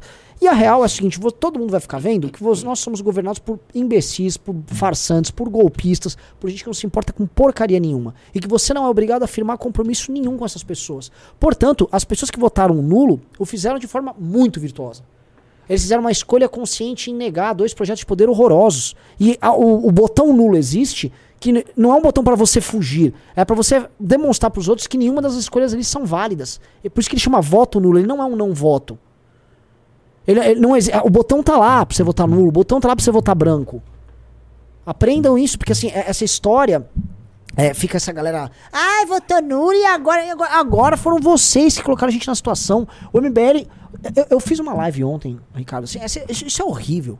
Ontem, cara, é, eu tava, eu tava levantando os números. Foram 10 bilhões de reais que no período eleitoral o Bolsonaro usou pra comprar votos usando a Caixa. A Caixa tá tomando um calote gigantesco. 10 bi. Lembra que teve um empréstimo consignado em cima do auxílio emergencial? Lembro. né? Então, fizeram isso. Isso aí foi 3 bi. Além disso, eles queriam, no, dentro do aplicativo da Caixa, um sistema de empréstimo de dinheiro para todo mundo que tivesse negativado. Você tá negativado, você tinha um empréstimo. Eles emprestaram 7 bi. A inadimplência Ah, lógico. estourou. Ninguém tá pagando. Todo mundo, basicamente, você ia lá, apertava meia dúzia de botão, já tinha o dinheiro. Caramba, entrou grana aqui. Basicamente, no período eleitoral, você apertava meia dúzia de botões, pegava o empréstimo sem nenhuma, nenhum colateral, levantava esse dinheiro, botava o dinheiro no bolso e largou depois. E, e o negócio foi tão eleitoreiro que o Bolsonaro fez que, logo depois que ele perdeu pro Lula, foi cortado esses projetos da Caixa. A Caixa. Ou seja, o Pedro Guimarães da Caixa colocou o banco à disposição para uma pedalada do Bolsonaro. Esse tipo de coisa foi feita, são coisas que o PT fazia até com um pouquinho de sofisticação na pedalada da Dilma. Mas é basicamente, veja só, alguém já ouviu essa história antes? No período eleitoral, maquiando contas públicas, fugindo do orçamento central, um banco público é usado para montar uma política social absolutamente caloteira, e aí você, isso não põe as contas do governo, joga, maqueia o negócio do banco, só que veio para público isso agora. E a Caixa só falou o seguinte: é, não, a- a- ela utilizou padrões é, de mercado aceitáveis para fazer esse empréstimo. Aqui, quem que empresta dinheiro sem colateral nenhum, assim, empe- No período eleitoral. ah, Então, assim, o Bolsonaro, ele botou muito dinheiro, ele sabe o que ele fez e perdeu. Aí vem culpar a gente, o cara botou 10 bi na rua pra comprar voto e a culpa é nossa. Ora, se nem comprando voto você conseguiu, meu velho, é que você fez muita merda. ou, ou melhor, você, assim, já que nós sabotamos o Bolsonaro, de acordo com eles, na cabeça desses caras, não, o MBL sabotou, então assim, nós somos muito bons. Você botou 10 bi na rua e a gente conseguiu te sabotar mesmo assim, o cara tem que ser um merda, né? É cada. É um papo muito furado. O José Augusto falou assim: e agora a gente tem o Lula que. O Lula lá que é muito pior. Cara, olha só, o Lula tá pintando com o governo, começou pior que o Bolsonaro. Mas, putz, se, se eu botar os dois aqui pra ficarem disputando quem é pior, cara, vai ter bons argumentos de ambos os lados. Vamos, vamos ler o Pimba? O Lucas Bezerra falou: Lira jogou a toalha em, rela- em relação ao governo. O Daniel Batalha mandou 5,50. Vai começar a CPI dos trans do HC da USP na Lesp semana que vem. Sim. É, é a melhor parte é que o Guto vai participar. Nossa! É, o Guto tá na CPI. Bom. Nossa, sabe pegar fogo, cara. É. Ana Laura mandou 22 reais. O Lula está na surdina comprando quem precisa pra passar seus lixos. Ele tem muito dinheiro fora do país pra comprar esses caras. Não sejam ingênuos. Não, não é assim não, cara. Não é assim. O Lula não vai pegar. O, Arthur, o Lula precisa de 1,7 bi aqui pra liberar minhas emendas. Esse é o- a dimensão Liberou. do dinheiro. O governo libera 1,7 bi em emendas em um único dia e bate novo recorde. Sim. É isso aí. Cara, Isso não é do caixa do PT, o caixa de roubos do PT. O PT vai usar o seu dinheiro pra fazer isso. É Fernando porque também as Heider. pessoas têm a imagem que o PT rouba trilhões. Trilhões. o PT tem um dinheiro É. infinito. né? O orçamento secreto é uma coisa muito grande, não dá pros caras. Não existe isso. Fernando Heiderscheit mandou 11 reais. Boa noite. No próximo semestre vou para os Estados Unidos fazer PhD em matemática. Quero fazer uma inteligência artificial que renderiza vídeos para o ensino. Como faço para ter essa edição na revista? Quando assinei o clube não tinha sorteio. Você tá do lado, do lado do inimigo, rapaz. Não faça isso não. Lá vem o professor Ricardo. Escreva para mbl.org.br barra revista. Nós vamos tentar dar um jeito aí. Não, eu tô Se brincando. inscreva. Ah, faça faça um bom trabalho aí. o, o Rig cita você no.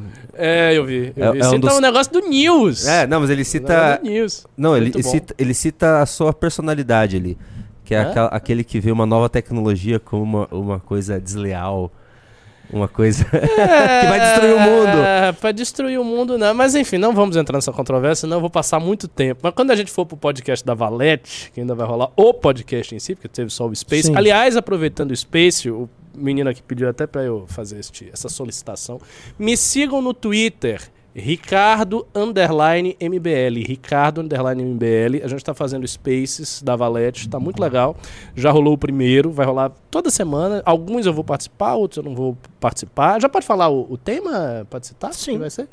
O próximo tema vai ser o, o mito do Bostil, que foi um tema sugerido pelo Renan, que a gente vai discutir aí Brasil, se o Brasil é tão ruim assim, se não é. É, o efeito caso. nas novas gerações. É, né? de- desse pensamento, né? Que é um pensamento.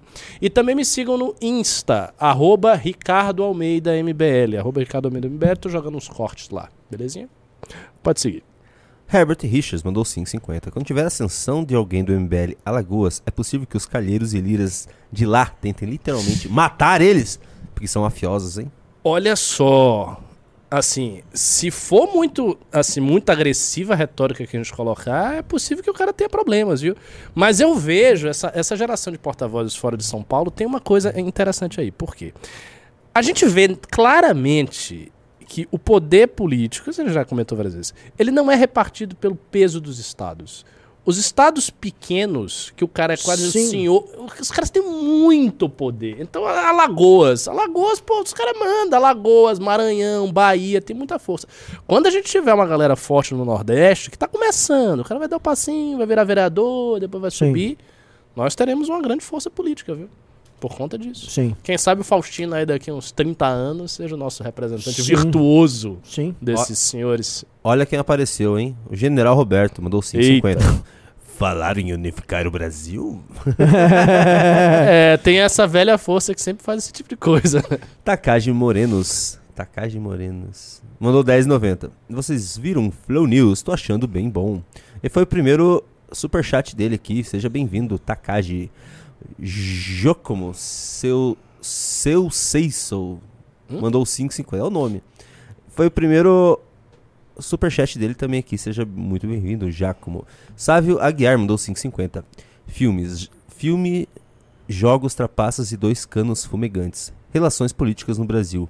Observação: o Márcio Colombo precisa participar das lives, pessoal. Pois é, ele, já, ele não foi nas lives do o Renato, A lives do Renato tem sempre participação da galera. O Márcio tinha que ir lá sim. O Sérgio Antônio mandou 11 reais. Tem como vocês fazerem uma lista de candidatos que não sejam canalhas pra gente votar? O problema no país é o voto e a falta de cobrança nos representantes. Ah, os nossos, né? Não, pra não votar. Ah, pra não votar. É melhor você ter uma lista em quem votar, né? Barcigian mandou 11 reais. O Centrão é conservador dentro de si próprio, visando manter seus costumes viciados e deixar as coisas sempre favoráveis a eles. Fato. O Arthur M mandou 22 reais. Boa noite.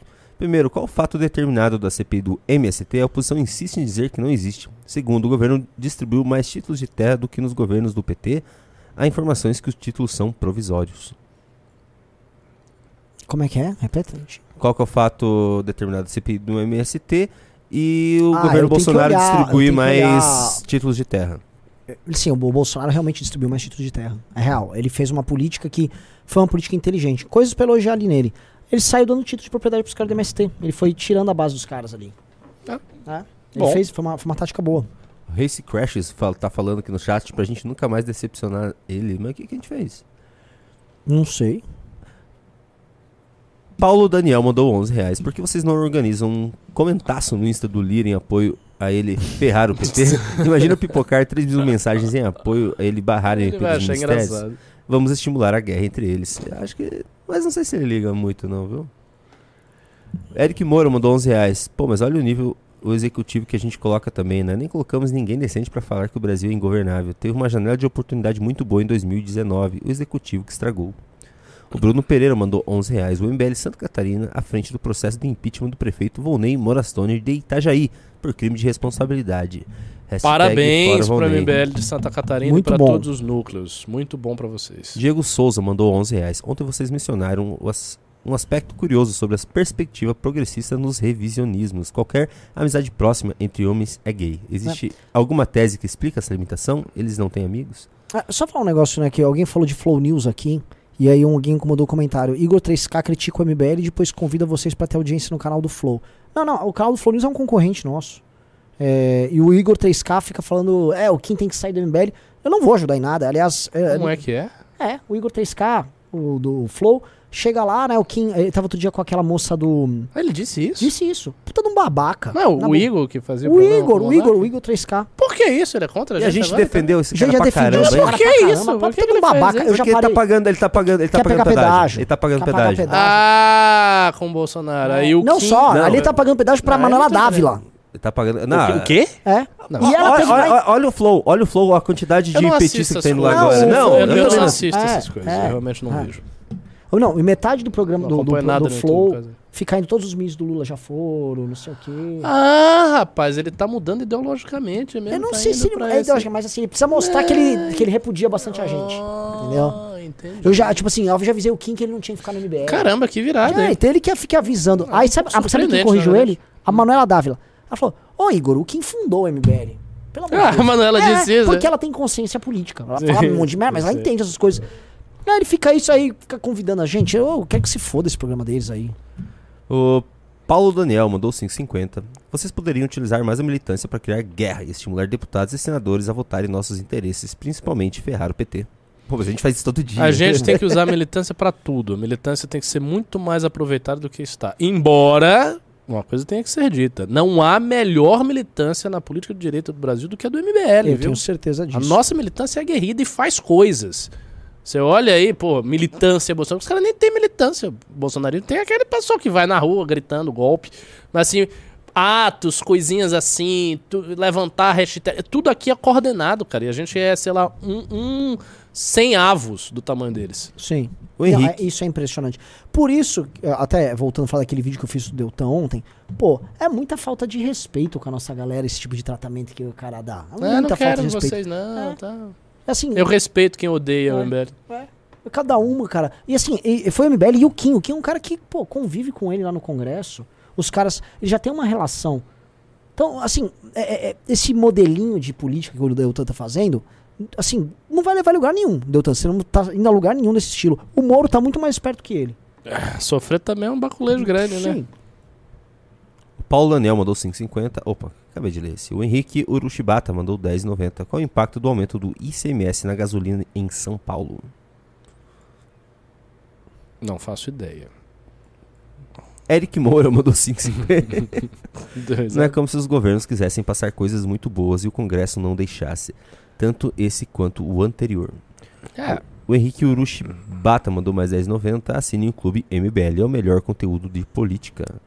O Eduardo Augusto mandou 5,50. A live do Arthur pode até ser boa, mas uma live com Renan Junito e Professor Ricardo é infinitamente melhor. Oh, que fofo. O Fábio Santos mandou 5,50. Janones disse que o governo Lula comunica mal e que Lula não está fazendo nada de errado. Zanin corre riscos, governo Lula começa pior que o bolso. A Sônia Kaplan mandou 5 dólares. Vocês estavam trabalhando como os rins, filtrando as impurezas do movimento. Viva o MBL. O futuro do Brasil depende de vocês. I love you guys. You Fernando. Haddad mandou 10,90. Como comprar a revista com pagamento recorrente? Como comprar a revista com Com pagamento, pagamento recorrente. recorrente. O pagamento é recorrente, é uma assinatura, né? É. Cara, se inscreva, todo mundo que tá interessado na revista, se inscreva já em mbl.org.br barra revista. Até porque, deixa eu falar uma coisa que é muito triste, tá? A ideia da revista é, não é, não quero usar conceito de escassez. Todo mundo faz esse conceito de escassez em coisas digitais. Isso aqui não é digital, isso aqui é físico, isso é papelau. Ó, bem, ó, papel. É o seguinte, as revistas têm tiragem. Não comprou, quer ter acesso àquele texto do professor Ricardo, aquele texto do Paulo Cruz, vai ter que falar, liga pra um amigo, ver alguém que tem a É, revista. não vai ter. Já já tem Vai alguém anunciando na, no, no Mercado Livre, revista. Aí vai ter que comprar com alguém. Você vai ter que comprar. Ou vai ter que pedir pra alguém ver e tal. Não, a- o objetivo é valorizem o que é físico. Valorizem isso aqui, entendeu? Dê valor, porque quando você for ler, você vai ler de outro jeito. Porque se isso aqui fosse uma revista virtual, ninguém dá bola. Ninguém dá bola, essa é a real. Então, assim, é escrito mesmo, é escrito pra você sentar, toma um café, toma um chazinho, lê, sacou? E aí você tá perdendo. Todo mês que você não entra na revista, você vai perder agora uma edição de inteligência artificial sensacional. Você tá me olhando com uma cara de reprovação? Não, eu estou lhe É olhando porque com se a ela- cara de ela- felicidade. Se a Eu revista gosto- fosse virtual, Não, ninguém dava bola. Mas, se- mas como ela é papelau, como diz a Papelau. Claro, mas não, eu, eu gosto muito dessa guinada do MBL, dessa orientação do MBL para as coisas físicas. A gente tem que ir para o mundo concreto, usar o digital para chegar no mundo concreto. Tem que ter revista física, tem que ter no futuro restaurante, tem que ter coisa Partido, física, pontos de encontro, coisa tudo isso. física, gente no meio da rua, entendeu? Porque, assim, a gente é muito bom na internet e tal. Mas aí que tá, a internet ela vicia. Quando você puxa da internet pro físico, você ganha as duas dimensões. Sim. Você ganha no virtual e você ganha no Sim. concreto. E aí Sim. você fica forte. Então, assim, ah, não, você quer entrar na revista? Você vai perder. Ah, essa edição daqui da Valete da Índia. É o seguinte, já esgotamos, mandamos tudo. Foi uma tiragem grande, já foi embora tudo. Ou tem, ainda tá indo pra algumas pessoas que foram sorteadas. O resto, ah, eu quero ter esse acesso. Ah, eu não sei como você vai ter. E assim, sabe qual é a coisa mais linda? Eu não me tô nem um pouco preocupado com isso. É maravilhoso. Que se mantém assim. Aí o cara tá perguntando que restaurante é. Um dia a gente vai ter um restaurante. Com receitas exclusivas aí. Vai ser bem legal. Bu mandou 5,50. Renan, é, li o livro do MBL. Num capítulo você diz ser fã da banda Tame Impala. Você acha a melhor banda de rock no início dos Não, anos nem de 2010 longe. até hoje? Não, nem de longe. Nem de longe. Qual é a melhor banda de rock pra você? Strokes. Não, a De melhor 2000 e... banda. Não, vamos lá. A, 2000 ba até hoje. Beatles? não, a maior banda de todos os tempos. Pela quantidade de músicas boas, os Beatles, assim. Depois dos Beatles. Os Beatles é meu Ah, unanimidade. Led Zeppelin é realmente. Eu acho o Led Zeppelin. Zeppelin, eu acho Beatles... É. ah. Beatles não é. é Deus, Pô, assim, Beatles tem Eu não uma- sou chegado a Beatles, mas... Eu não sou chegado a Beatles. Assim, eu, Eu acho sei, mas claro, eles claro são, que isso é eles importante. são Mas gigantes eu, em termos eu não históricos. gosto nenhuma música deles. Ah, cara, cara, como você falar de Pelé, tem certas coisas que não dá pra... cara. Ah, É assim, eu sei. uma coisa que você precisa entender. Transcende tem- gosto. É, isso, os Beatles, você vai encontrar uma coisa que foi da origem a heavy metal nos Beatles. Você tem Helter Skelter, música pesadíssima. Você tem coisas, rock psicodélico, Beatles. Você vai pegar várias correntes do rock, todos surgem de músicas dos Beatles. Gêneros inteiros surgiram de, às vezes, uma música deles que eles fizeram. O que os Beatles fizeram é um troço que não tem paralelo no rock. Sim, só chato. Não é chato, não. Não é- pelo amor de Deus também, né? É. Você vai falar, não curto, não é muito minha Nossa, o Renan- vibe. O Renan tá, tá difícil hoje. né? Ele só quer me xingar. cara. Não, mas ele, ele tá certo. Ah, Eles- você tá do lado do Renan? Não, estou.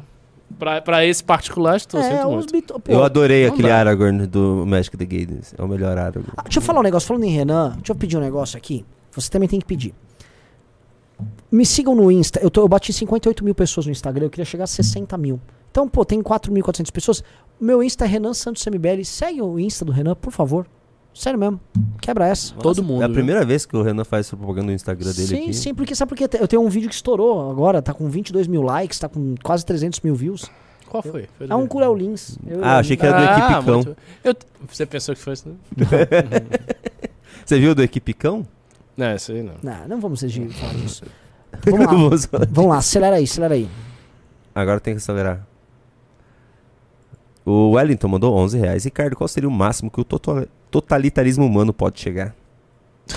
É impossível descrever isso, mas eu acredito que o máximo do totalitarismo é a realização do socialismo como sistema mundial.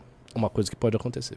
No MBL é só você trabalhar com o Renan. E Eduardo contra Lins a qual mandou. eu estou devotado na causa há muito tempo e ficaria até a minha morte. Eduardo Lins mandou 22 reais. Cara, fico muito feliz em ver como o trabalho pode mudar as coisas. Vejo vocês desde a pandemia, quando era só Renan, Pavi e Ricardo. Na época era só 300 pessoas da audiência. E hoje o Flow está com 3 mil telespectadores e vocês com 5. É, as coisas mudam. Nossa, quando a gente batia 3 mil de audiência, era tipo. É. Era um ápice, uma glória. Era- A Tainá Moraes perguntou: Ricardo, o, liberta- o libertarianismo pode crescer no Brasil? Pode crescer, assim como muitas idiotices cresceram nesse país, né? Até um país propício a esse tipo de bobagem. Mas é, os libertários, do jeito que eu vejo eles no Brasil, eles não têm proposta de nada, porque é uma coisa muito abstrata, é uma pauta muito inalcançável, ah, destruir o Estado e ao mesmo tempo apoiar Bolsonaro. é meio, meio complicado, mas assim, se você é libertário, se vocês gostam de libertarianismo, leiam isso, é uma filosofia, é um pensamento, tem uma corrente aí, podem, não tem problema nenhum, não tem nada contra. Mas eu acho assim, não é propositivo, né? Sim. Vai ter coisas tão concretas, tipo, ele tem que ver, pô, o pacto federativo, qual é a resposta do libertário? Fim do Estado. Ah, mas questão da infraestrutura, qual é a resposta? Ah, eu vou morar numa fazenda aqui, isolado na Liberland, mas não dá, né? Não tem nada contra, tipo, ter traçalhado. Não, você, porque não é uma coisa pessoal, entendeu? Eu não acho. Por exemplo, eu tenho coisas contra revolucionários que colocam a possibilidade de você fazer uma revolução armada. Isso eu acho uma coisa terrível. Mas o libertário, o ele não mata ninguém, não tá fazendo nada com ninguém. Ele tem apenas ideias aí. Boa. O João Teodoro da Fonseca mandou 11 reais. Saudades de quando os, o Panos Holly era só um personagem engraçado nas antigas lives. Se tornou real. É verdade, tinha um Holiday Panos mesmo, que ele ficava, a gente brincava dele passar pano pro Bolsonaro. O Wellington mandou 11 reais. Falem como Putin usa o grupo de mercenários pró-russo Wagner Group para seu projeto de colonização na África e fortalecimento na segurança de seus aliados como o próprio Maduro. Ah, tá muito específica essa pergunta. Eu sei Isso que é o do Renatão. Wagner tá com problemas lá com o Estado Maior russo. Muito grandes É. problemas, sabe? Tá, não tá tranquilo, não. O Eduardo Lins mandou 5,50. A gente quase não tem case de sucesso pelo trabalho no Brasil. Ainda é possível sim vencer de forma digna. Alex Esteves de Rocha Souza mandou 5,50. Em 2003, Lula vivia dificuldades com o Congresso e ali nasceu o Mensalão. O Decode Paradise mandou Exatamente. 5,50. Gente, eu juro que merecia a revista. Observação: que orgulho da posição do MBL. Bolsonarismo é a transdireita. Bando de FDP. Felipe Santos mandou 11 reais. Infelizmente, Orlando foi mais homem que o MBL do que o Deltan, mesmo sendo opositor. Sempre respeita e não fica dando facada por trás. Quem? Quem? O Orlando foi mais homem com o MBL que o Deltan. Porque ele, mesmo sendo opositor, respeita e não fica dando facada. Orlando, Orlando Silva. Não, é- não, não sei se O. Deltan não deu facada. Pô, deixa eu falar um negócio pra vocês. Rapaz, entrou quatro pessoas no clube e, eu, e eu- elas entraram assim, eu passar promoção, tá? É o seguinte, se entrar seis pessoas, eu vou sortear três revistas. Se entrar quatro, como tá agora, eu ia sortear uma pros quatro, tá? Vamos aumentar a chance aí da galera. Se entrar 10 pessoas, eu vou sortear seis, entendeu? Quanto mais gente, mais a chance de ganhar, maior a chance de ganhar. Então entrem agora que pra aumentar as chances de vocês, vamos que vamos. Vai que assim, novamente, essa revista próxima tá o, bicho, tá o bicho. Leandro Honório Jacques da Silva mandou 27,90 e foi não falou nada, mas foi o primeiro superchat dele. Seja bem-vindo. Dácio Júnior mandou 5,50. Não gosto muito de vocês, mas respeito e muito. Gosto de escutar o Renan. É um cara que eu gostaria de ter do meu lado. Pena que não estamos. Ok, obrigado. Apareça no Congresso Nacional. É mas, ele, mas ele não gosta da gente. Vai, Só vai que passar a gostar. Se você for no, cara, se você for no Congresso do MBL, você gosta da gente. É, todo, o- mundo que, todo mundo que está aí, que É, for no Congresso, vai se apaixonar pelo MBL. Um Renan Santos e é um, demais. e um Ricardo Almeida, no, se tivesse no bolsonarismo, nossa, ia dar trabalho, hein, cara. O Dirceuzinho, Cara, eu ia dar trabalho se eu estivesse na esquerda, viu? Isso eu Sério? vou lhe dizer. Ah, daria. The Code Paradise, mandou 5,50. Chester Bennington, do Linkin Park, é o melhor vocalista de todos os tempos, de longe. Respeita Linkin Park, seus calvos. Boo, mandou Nossa, Linkin Park 5,50. é horrível. É horrível. horrível mesmo. mandou 5,50. Sabia que o Linkin Park foi a última banda de rock a liderar as paradas de sucesso na história? Não sei. Não É, acompanho nesse nível. Pra você entender como o rock. Eu nem acompanho o Linkin Park, só uma informação interessante pra entender como o rock acabou. O rock é um gênero musical que não existe mais. É. O Boo mandou 5,50. Renan, você não entendeu. Perguntei se você acha a banda Tame Impala uma das melhores no início dos anos de 2010 até os dias de hoje. Hum, ela é uma banda legal. Não é muito. Não faz muito minha cabeça, não. Tem uma outra banda que era uma banda psicodélica também. O Baiano chama... gosta de Tame Impala, né? Gosta, gosta. mas Não é ruim. Mas tem uma outra bem melhor do que eles, que é a King Gizzard and the Lizard Wizard. Nossa. É, que chama King Gizzard and the Lizard Wizard. Eu conheço King Crimson. King Crimson é maravilhoso. é. Maravilhoso. King Crimson é maravilhoso. Muito boa. Agora, essa King, King Gizzard and the Lizard Wizard é bem legal. Os caras fazem umas músicas no tempo, tipo, sei lá, 7 por, 7 por 13, uns tempos bizarros. Assim. Hum. Mirelle Bem doido, bem Souza. legal. Mirelle Eu- Souza mandou 5,50. Quer falar? Não, não, não, não. Pode, Pode falar. falar. Não, vai, vai. Não, vai você. É, A, a- a pergunta dela que eu li é sobre esse assunto musical, então eu comento depois. Mirelle Souza mandou 5,50. A melhor banda de rock de todos os tempos se chama Calcinha Preta. Cara, tem uma banda que eu gosto que ele é um progressivo, mas assim, é um progressivo muitíssimo pesado, chamada Meshuga. Mas você não ia gostar. Você- com, com certeza absoluta você não ia gostar. Não, aqueles gutural Muito pesadão, de brrr. Uma banda meio dark. Vamos no show- Meshuga. Vamos no show turistas quando tiver, professor? Meu Deus, eu vou, vou comprar. Assim que chegar, eu compro esse negócio. Vamos. Turistas é bom demais. O Franciel Victor mandou 11 reais. Ontem entrei no clube... Aqui, M- ó, o Jorge tá falando. Meshuga é bom demais. É, Meshuga é muito bom, pô. Mas vocês têm gostado das coisas pesadas, né?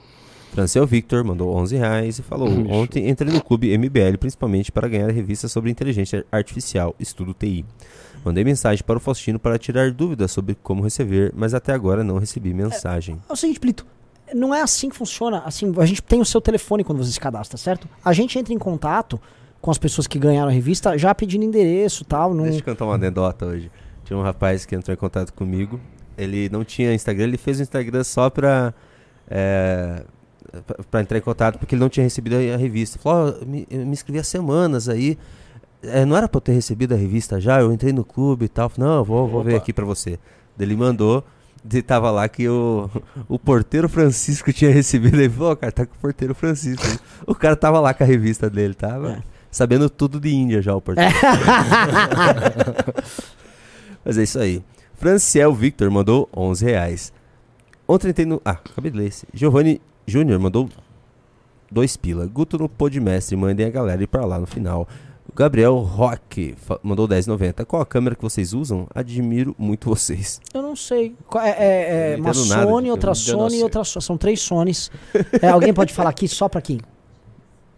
A 7S2 e a 7S3. Nossa, o cara.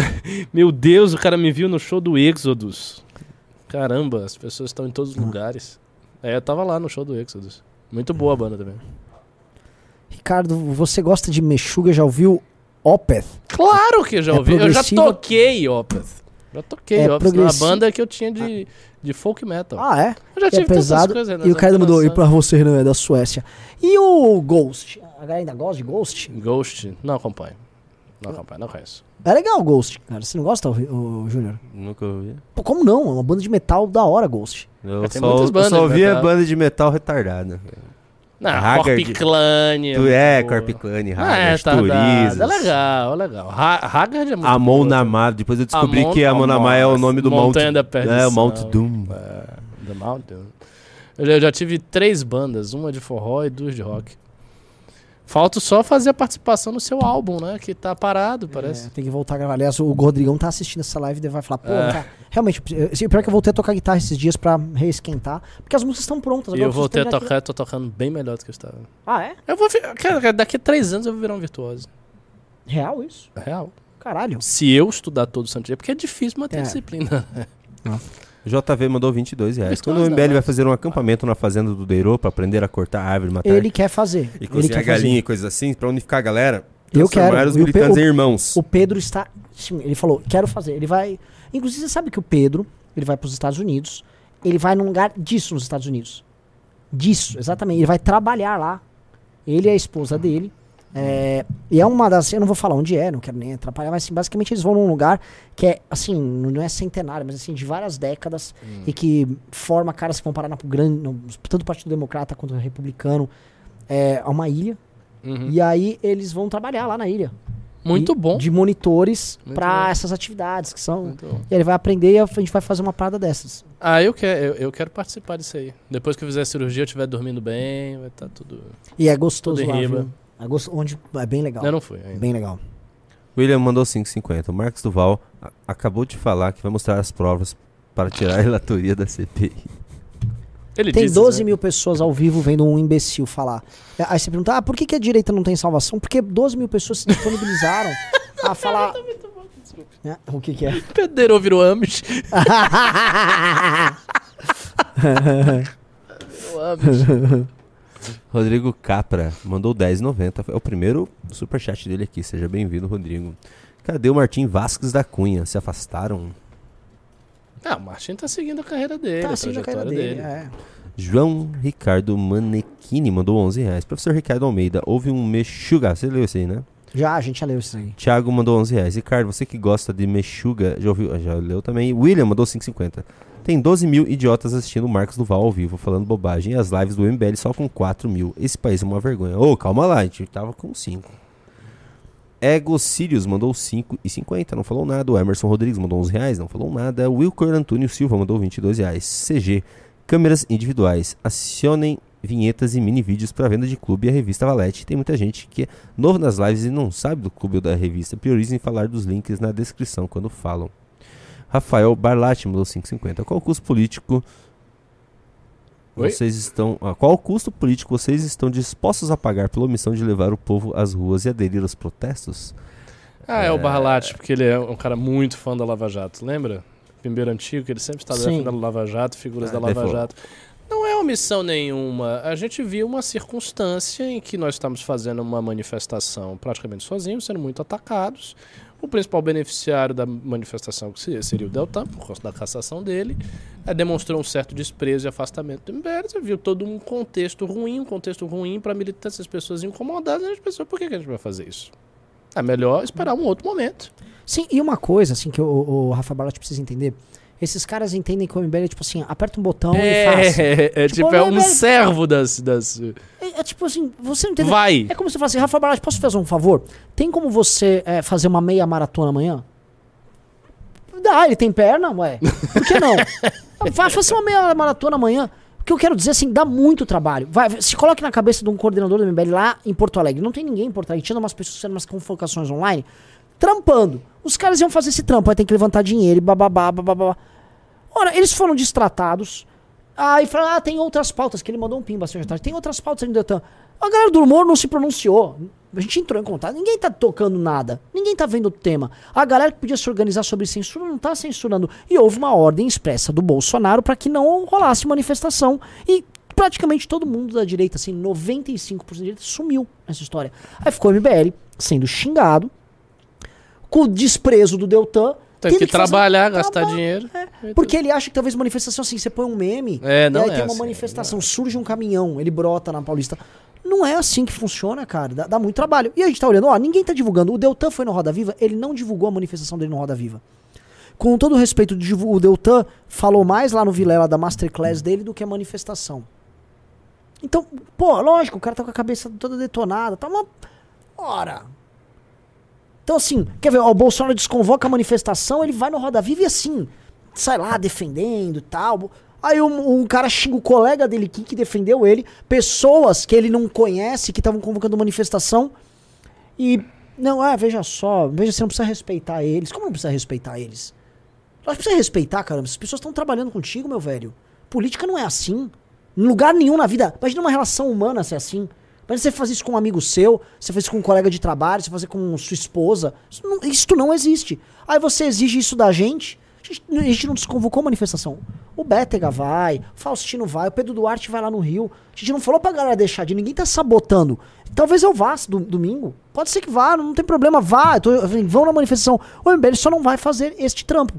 As pessoas. E não é o- a gente. Os membros do MBL ao redor do Brasil, sacou? Essas pessoas não têm mandato, essas pessoas não têm cargo político, elas não eram Elas procuradoras. são voluntárias Elas são mais. voluntárias, gastam do bolso. As pessoas são palhaça. Ela não tem que ficar indo fazer um negócio sentindo que é uma otária enquanto o Deltan desdenha delas. Todo respeito, cara. Tem que se respeitar pra ser respeitado também. Josivaldo Fernandes mandou 11 reais. Pessoal, parabéns pelo clube. É, assuntos assuntos muito, muito técnico. Maravilhoso. Vamos derreter esses frouxos bolsopetistas sem culhão. Gazu Silva mandou 5,50. Inclusive o Ghost vai fazer show em São Paulo dia 20 e 21 de setembro. Eu tô querendo ir e de quebra visita o pessoal do núcleo do MBL São Paulo. Olha, O Ana Laura mandou 11 reais. Anotem aí, Lula está mais forte do que vocês dizem. Ele tem muito dinheiro fora do país para bancar os preços caros do Congresso. Adriano Lima mandou 22 dólares canadenses. Já que o Ricardo falou em comunismo mundial, vocês estão vendo os países da Europa usando mudanças climáticas como justica- justificativa para forçar fazendeiros a redu- reduzir produções, vão causar causando falta de alimentos mundial. O Heitor Moura mandou 10 reais. Fala pessoal, fui na onda dos primeiros pim, Pimbas? Gosto muito do trabalho de vocês. Abraço. Foi o primeiro Pimba dele aqui. William falou: dá pra saber quantos superchats eu enviei? Fala aí. Não. Paula Schreiser mandou 3 reais. Onde que eu compro a camisa preta M? Urgente. Não sei. Não tem camisa preta do MBL? É Na loja, né? Não sei a resposta do, do, do Renan foi boa. A- a- o site da loja. Qual é, qual é o Sim, site da tem no loja? site da loja. É que eu não sei se acabou a camisa M lá. Ah. É loja.mbl.org.br. O Rafael Barlatti mandou 11 reais. Até segunda-feira, tudo, tudo isso não fazia sentido se havia convocação. O MBL é sobre os participantes, somente do movimento ou sobre as pautas e valores? Se existem pautas, o doutor... Ele vai insistir. Não, não, Tá, se é aborreça. é É, é- criança. é Rodrigo. mas é forte pra ele. Ele, ele- Você lembra desse cara, não lembra? Lembra, ele, fica, ele era o Eles são ultra- anos, anos aquele é. Ele é um É que- defensor, assim. É que, assim, Ele é um chita do negócio. E... responde então você, vai, porque eu me irrito. Quebra essa, vai. Não, cara, o que aconteceu? Vamos reiterar aqui. A gente estava organizando a manifestação. A gente ia ter um trabalho gigantesco, porque é muito trabalhoso fazer manifestação. Os nossos voluntários estavam tendo trabalho. E aí nós vimos um ataque coordenado do Bolsonaro. Até aí, ok, a gente tanca o ataque, a gente aguenta o ataque, a gente já sabia que o ataque ia vir.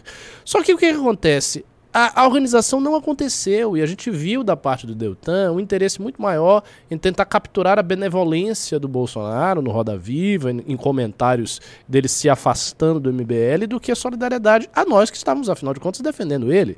O Bolsonaro e o bolsonarismo estava desconvocando a manifestação, comemorando que ele foi calça- caçado. Então não teria sentido ele ter essa postura. Como a gente viu esse contexto todo, pensamos, não, não vamos ter trabalho de fazer isso. Todo mundo pode ir para a manifestação, ok, mas o MBL não vai ser, não vai ficar suando para fazer esse, esse tipo de manifestação agora. Quem sabe a gente faça depois, mas aí vai ser outra pauta, outra coisa. Já esfriou o negócio do Deltan, já outros problemas, enfim. Agora, É posso, isso. posso, posso ainda complementar? Claro. Perfeito. Olha só, você falou, mas as pautas não perguntam. As pautas preocupam a gente. E em nome das pautas, eu não faria uma manifestação com menos de 10 dias de antecedência. É, Por que, que a gente embarcou? Porque as- não, foi nó- não fomos nós que decidimos a data. Um grupo de pessoas e parlamentares, de oposição e tal, conversaram e falaram: não, vai ser no dia 4. Tem que ser no dia 4. Muitos discordaram. Eu não vou citar o nome, mas muitos parlamentares de direita discordaram. Muitos. Mas o pessoal falou: bom, já que vocês querem, e a turma do Vem Pra Rua, a turma do. O próprio Deltan queria fazer rápido. vamos. Ora, era uma urgência deles. Então, beleza. Solidariedade, vamos. É, seria, você não vai bombar uma manifestação em 10 dias. Você não vai conseguir esquentar o tema da censura. Nada. A gente poderia ganhar pelo menos mais uma semana para fazer antes do dia 17, quando ia ter a discussão sobre a- a- o lance da censura. Não quiseram. Então a gente, pô, cedeu, mas vamos fazer de qualquer forma. Aí a gente vai, fica sofrendo ataque. O Deltan não se solidariza com a gente sofrendo ataque, ele se solidariza com quem tá atacando. Mas beleza, continuamos a manifestação. Isso foi quinta, sexta-feira. Vira o sábado, domingo. Só restou a gente na organização. A gente vai, cadê os organizadores aí? Cadê a galera indo divulgar? Cadê o impulsionamento? Não, ninguém tava. Então, ora, então, entendi. Jogaram ali uma manifestação. O Deltan, ele falou no pânico. Foi no pânico? Foi, foi no pânico. Não, eu nem sei quem vai fazer a manifestação em Curitiba. Eu vou estar lá, é o povo que tá lá. Ô, meu, essas coisas etéreas, tipo, o povo tá organizando. Não, o povo tem cara, o povo gasta dinheiro, o povo tem que panfletar, o povo tem que ficar divulgando em grupo. O povo gasta o dedo fazendo isso, cara. Não é essas coisas. É, é porque é uma coisa meio messiânica. É, As pessoas não vai. sabem fazer Não isso. é Tá o povo. há 10, quase 10 anos nisso aí, ninguém tem a menor É, ideia cara. de como Então funciona. aí fica uma coisa desrespeitosa. E a gente prometeu, o, Rafael Barlatti, entenda o negócio, a gente prometeu pra todo mundo que acompanha a gente que a gente não vai mais colocar ninguém do MBL em situações desproporcionais, em situações que desvalorizem o trabalho nosso, que o nosso trabalho é bem feito. Sempre é bem feito. Nossa revista é bem feita, nossa militância é melhor que as militâncias dos demais. A gente estuda melhor, a gente tem melhores parlamentares, portanto, nós temos que nos levar a sério. Se nós nos respeitarmos, ninguém vai respeitar. O Deltan não está respeitando muito isso, então, ok. Agora, vamos tratar dos outros temas? Vamos. Agora, quem quer sentar para fazer uma manifestação sobre censura? Ninguém quer, velho. Ninguém quer também. Aí também é complicado.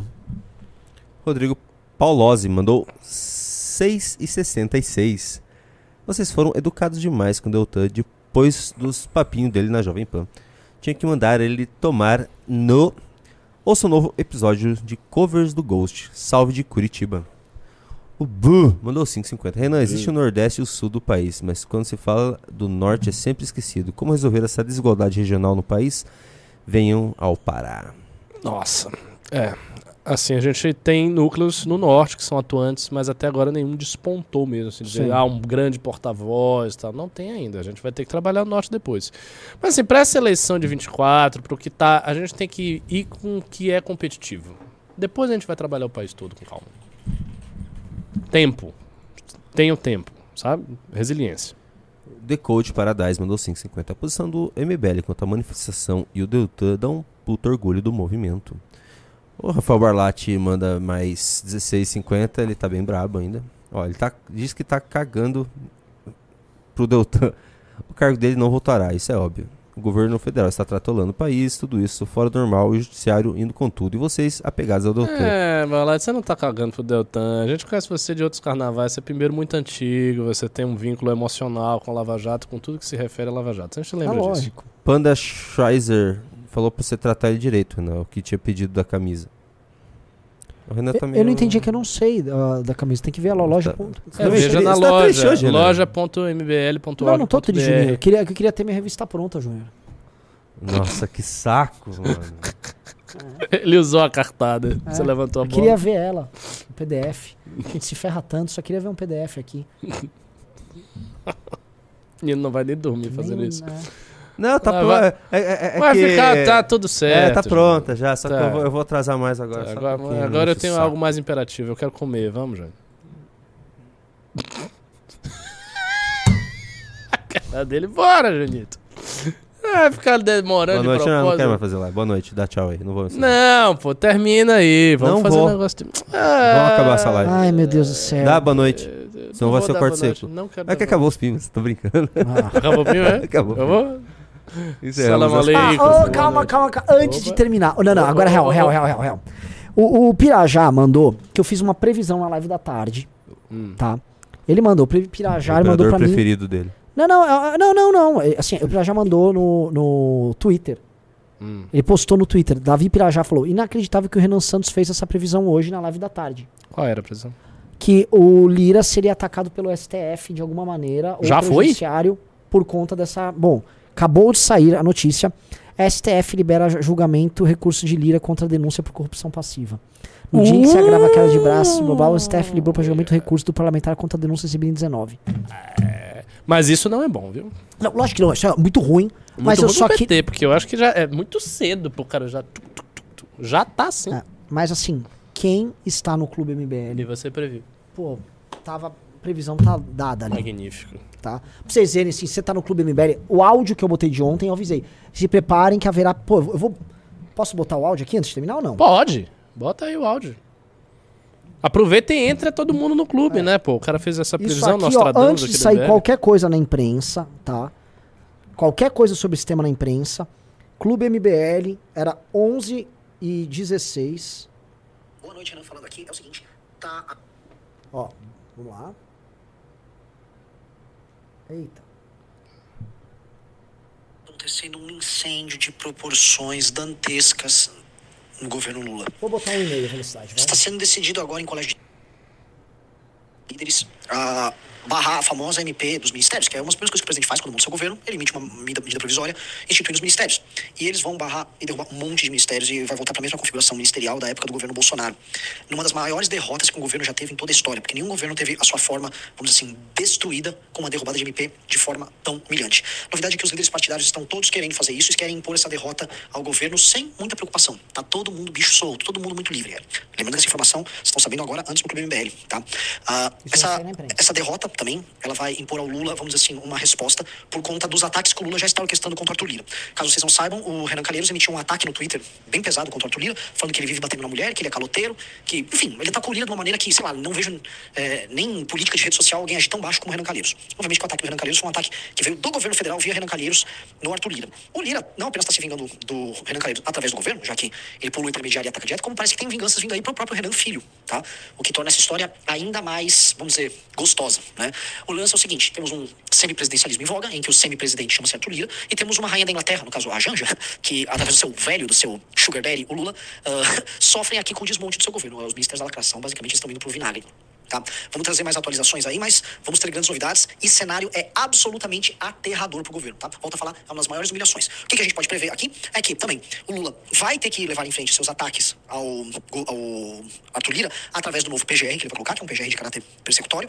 E também lembrando a todos vocês que vocês ouviram tudo isso, inclusive essa briga Lira-Lula, inclusive esse caráter persecutório que haverá contra o Lira eh, daqui pra frente, antes de todo mundo no Clube MBL, tá? Informação e inteligência é com nós. E nem precisou do Muito PGR bom. novo. Muito bom. Ou muito seja, bom. o- todo mundo já sabia que o Qual Lula a ia usar que isso aí. agora? A notícia é que o, o, o STF vai julgar um caso de corrupção passiva do Lira agora. Agora que o Lira tá brigando com o governo. Mas são sempre questões jurídicas, como dizem os dogmáticos do direito. É tudo questão Não, de direito. calhou, era o prazo, bateu. Tá, tá na mão do Lira ainda o, o Deltan? Impressionante. Tá na, mão, tá na mão do Lira ainda o, o Deltan? Já pensou do Lira fica, ah, é, é, vamos julgar? Então aí a casa não reconhece a cassação do Deltan. É que pra eles esse, é, Esse- esse aí não tem nada. Não. Ah, sei é o seguinte, isso aqui foi um acontecer. áudio ontem, antes de vazar na imprensa pra todo mundo, tá? E o que a gente também já vem avisando há meses é o governo vai pra cima com um novo PGR que ele vai colocar e fazendo uso do STF que ele tem à disposição pra fazer isso. O STF já começou a agir sem nem colocar o PGR com o Lira. Entrem no Clube MBL, galera. Valeu. Valeu, Ricardo. Valeu. Falou. Ah, sorteio aqui. Entrou só cinco. Vou sortear quantos, hein? Duas, né? Pera, mas tem... Acho que era duas. Eu sorteio quantos? Duas. Duas. Davi Monteiro Marques. E Lucas Lazzarotto. Bem-vindos ao clube e ganhar É a revista aí. Valete. Peraí, qual que você Boa, tinha lido? É, Você tinha falado que o, uma ação contra o Lira, né? Saiu outra. Ministro Já? do STF suspende ação contra Renan por chamar Lira de ladrão. Ah, Vixe, você entendeu o game? Sim, é provocação. tá, tá é óbvio. provocação. é óbvio. É. Gal Ê, meu Deus. É, o Brasil vai pegar fogo. Valeu, galera. Falou.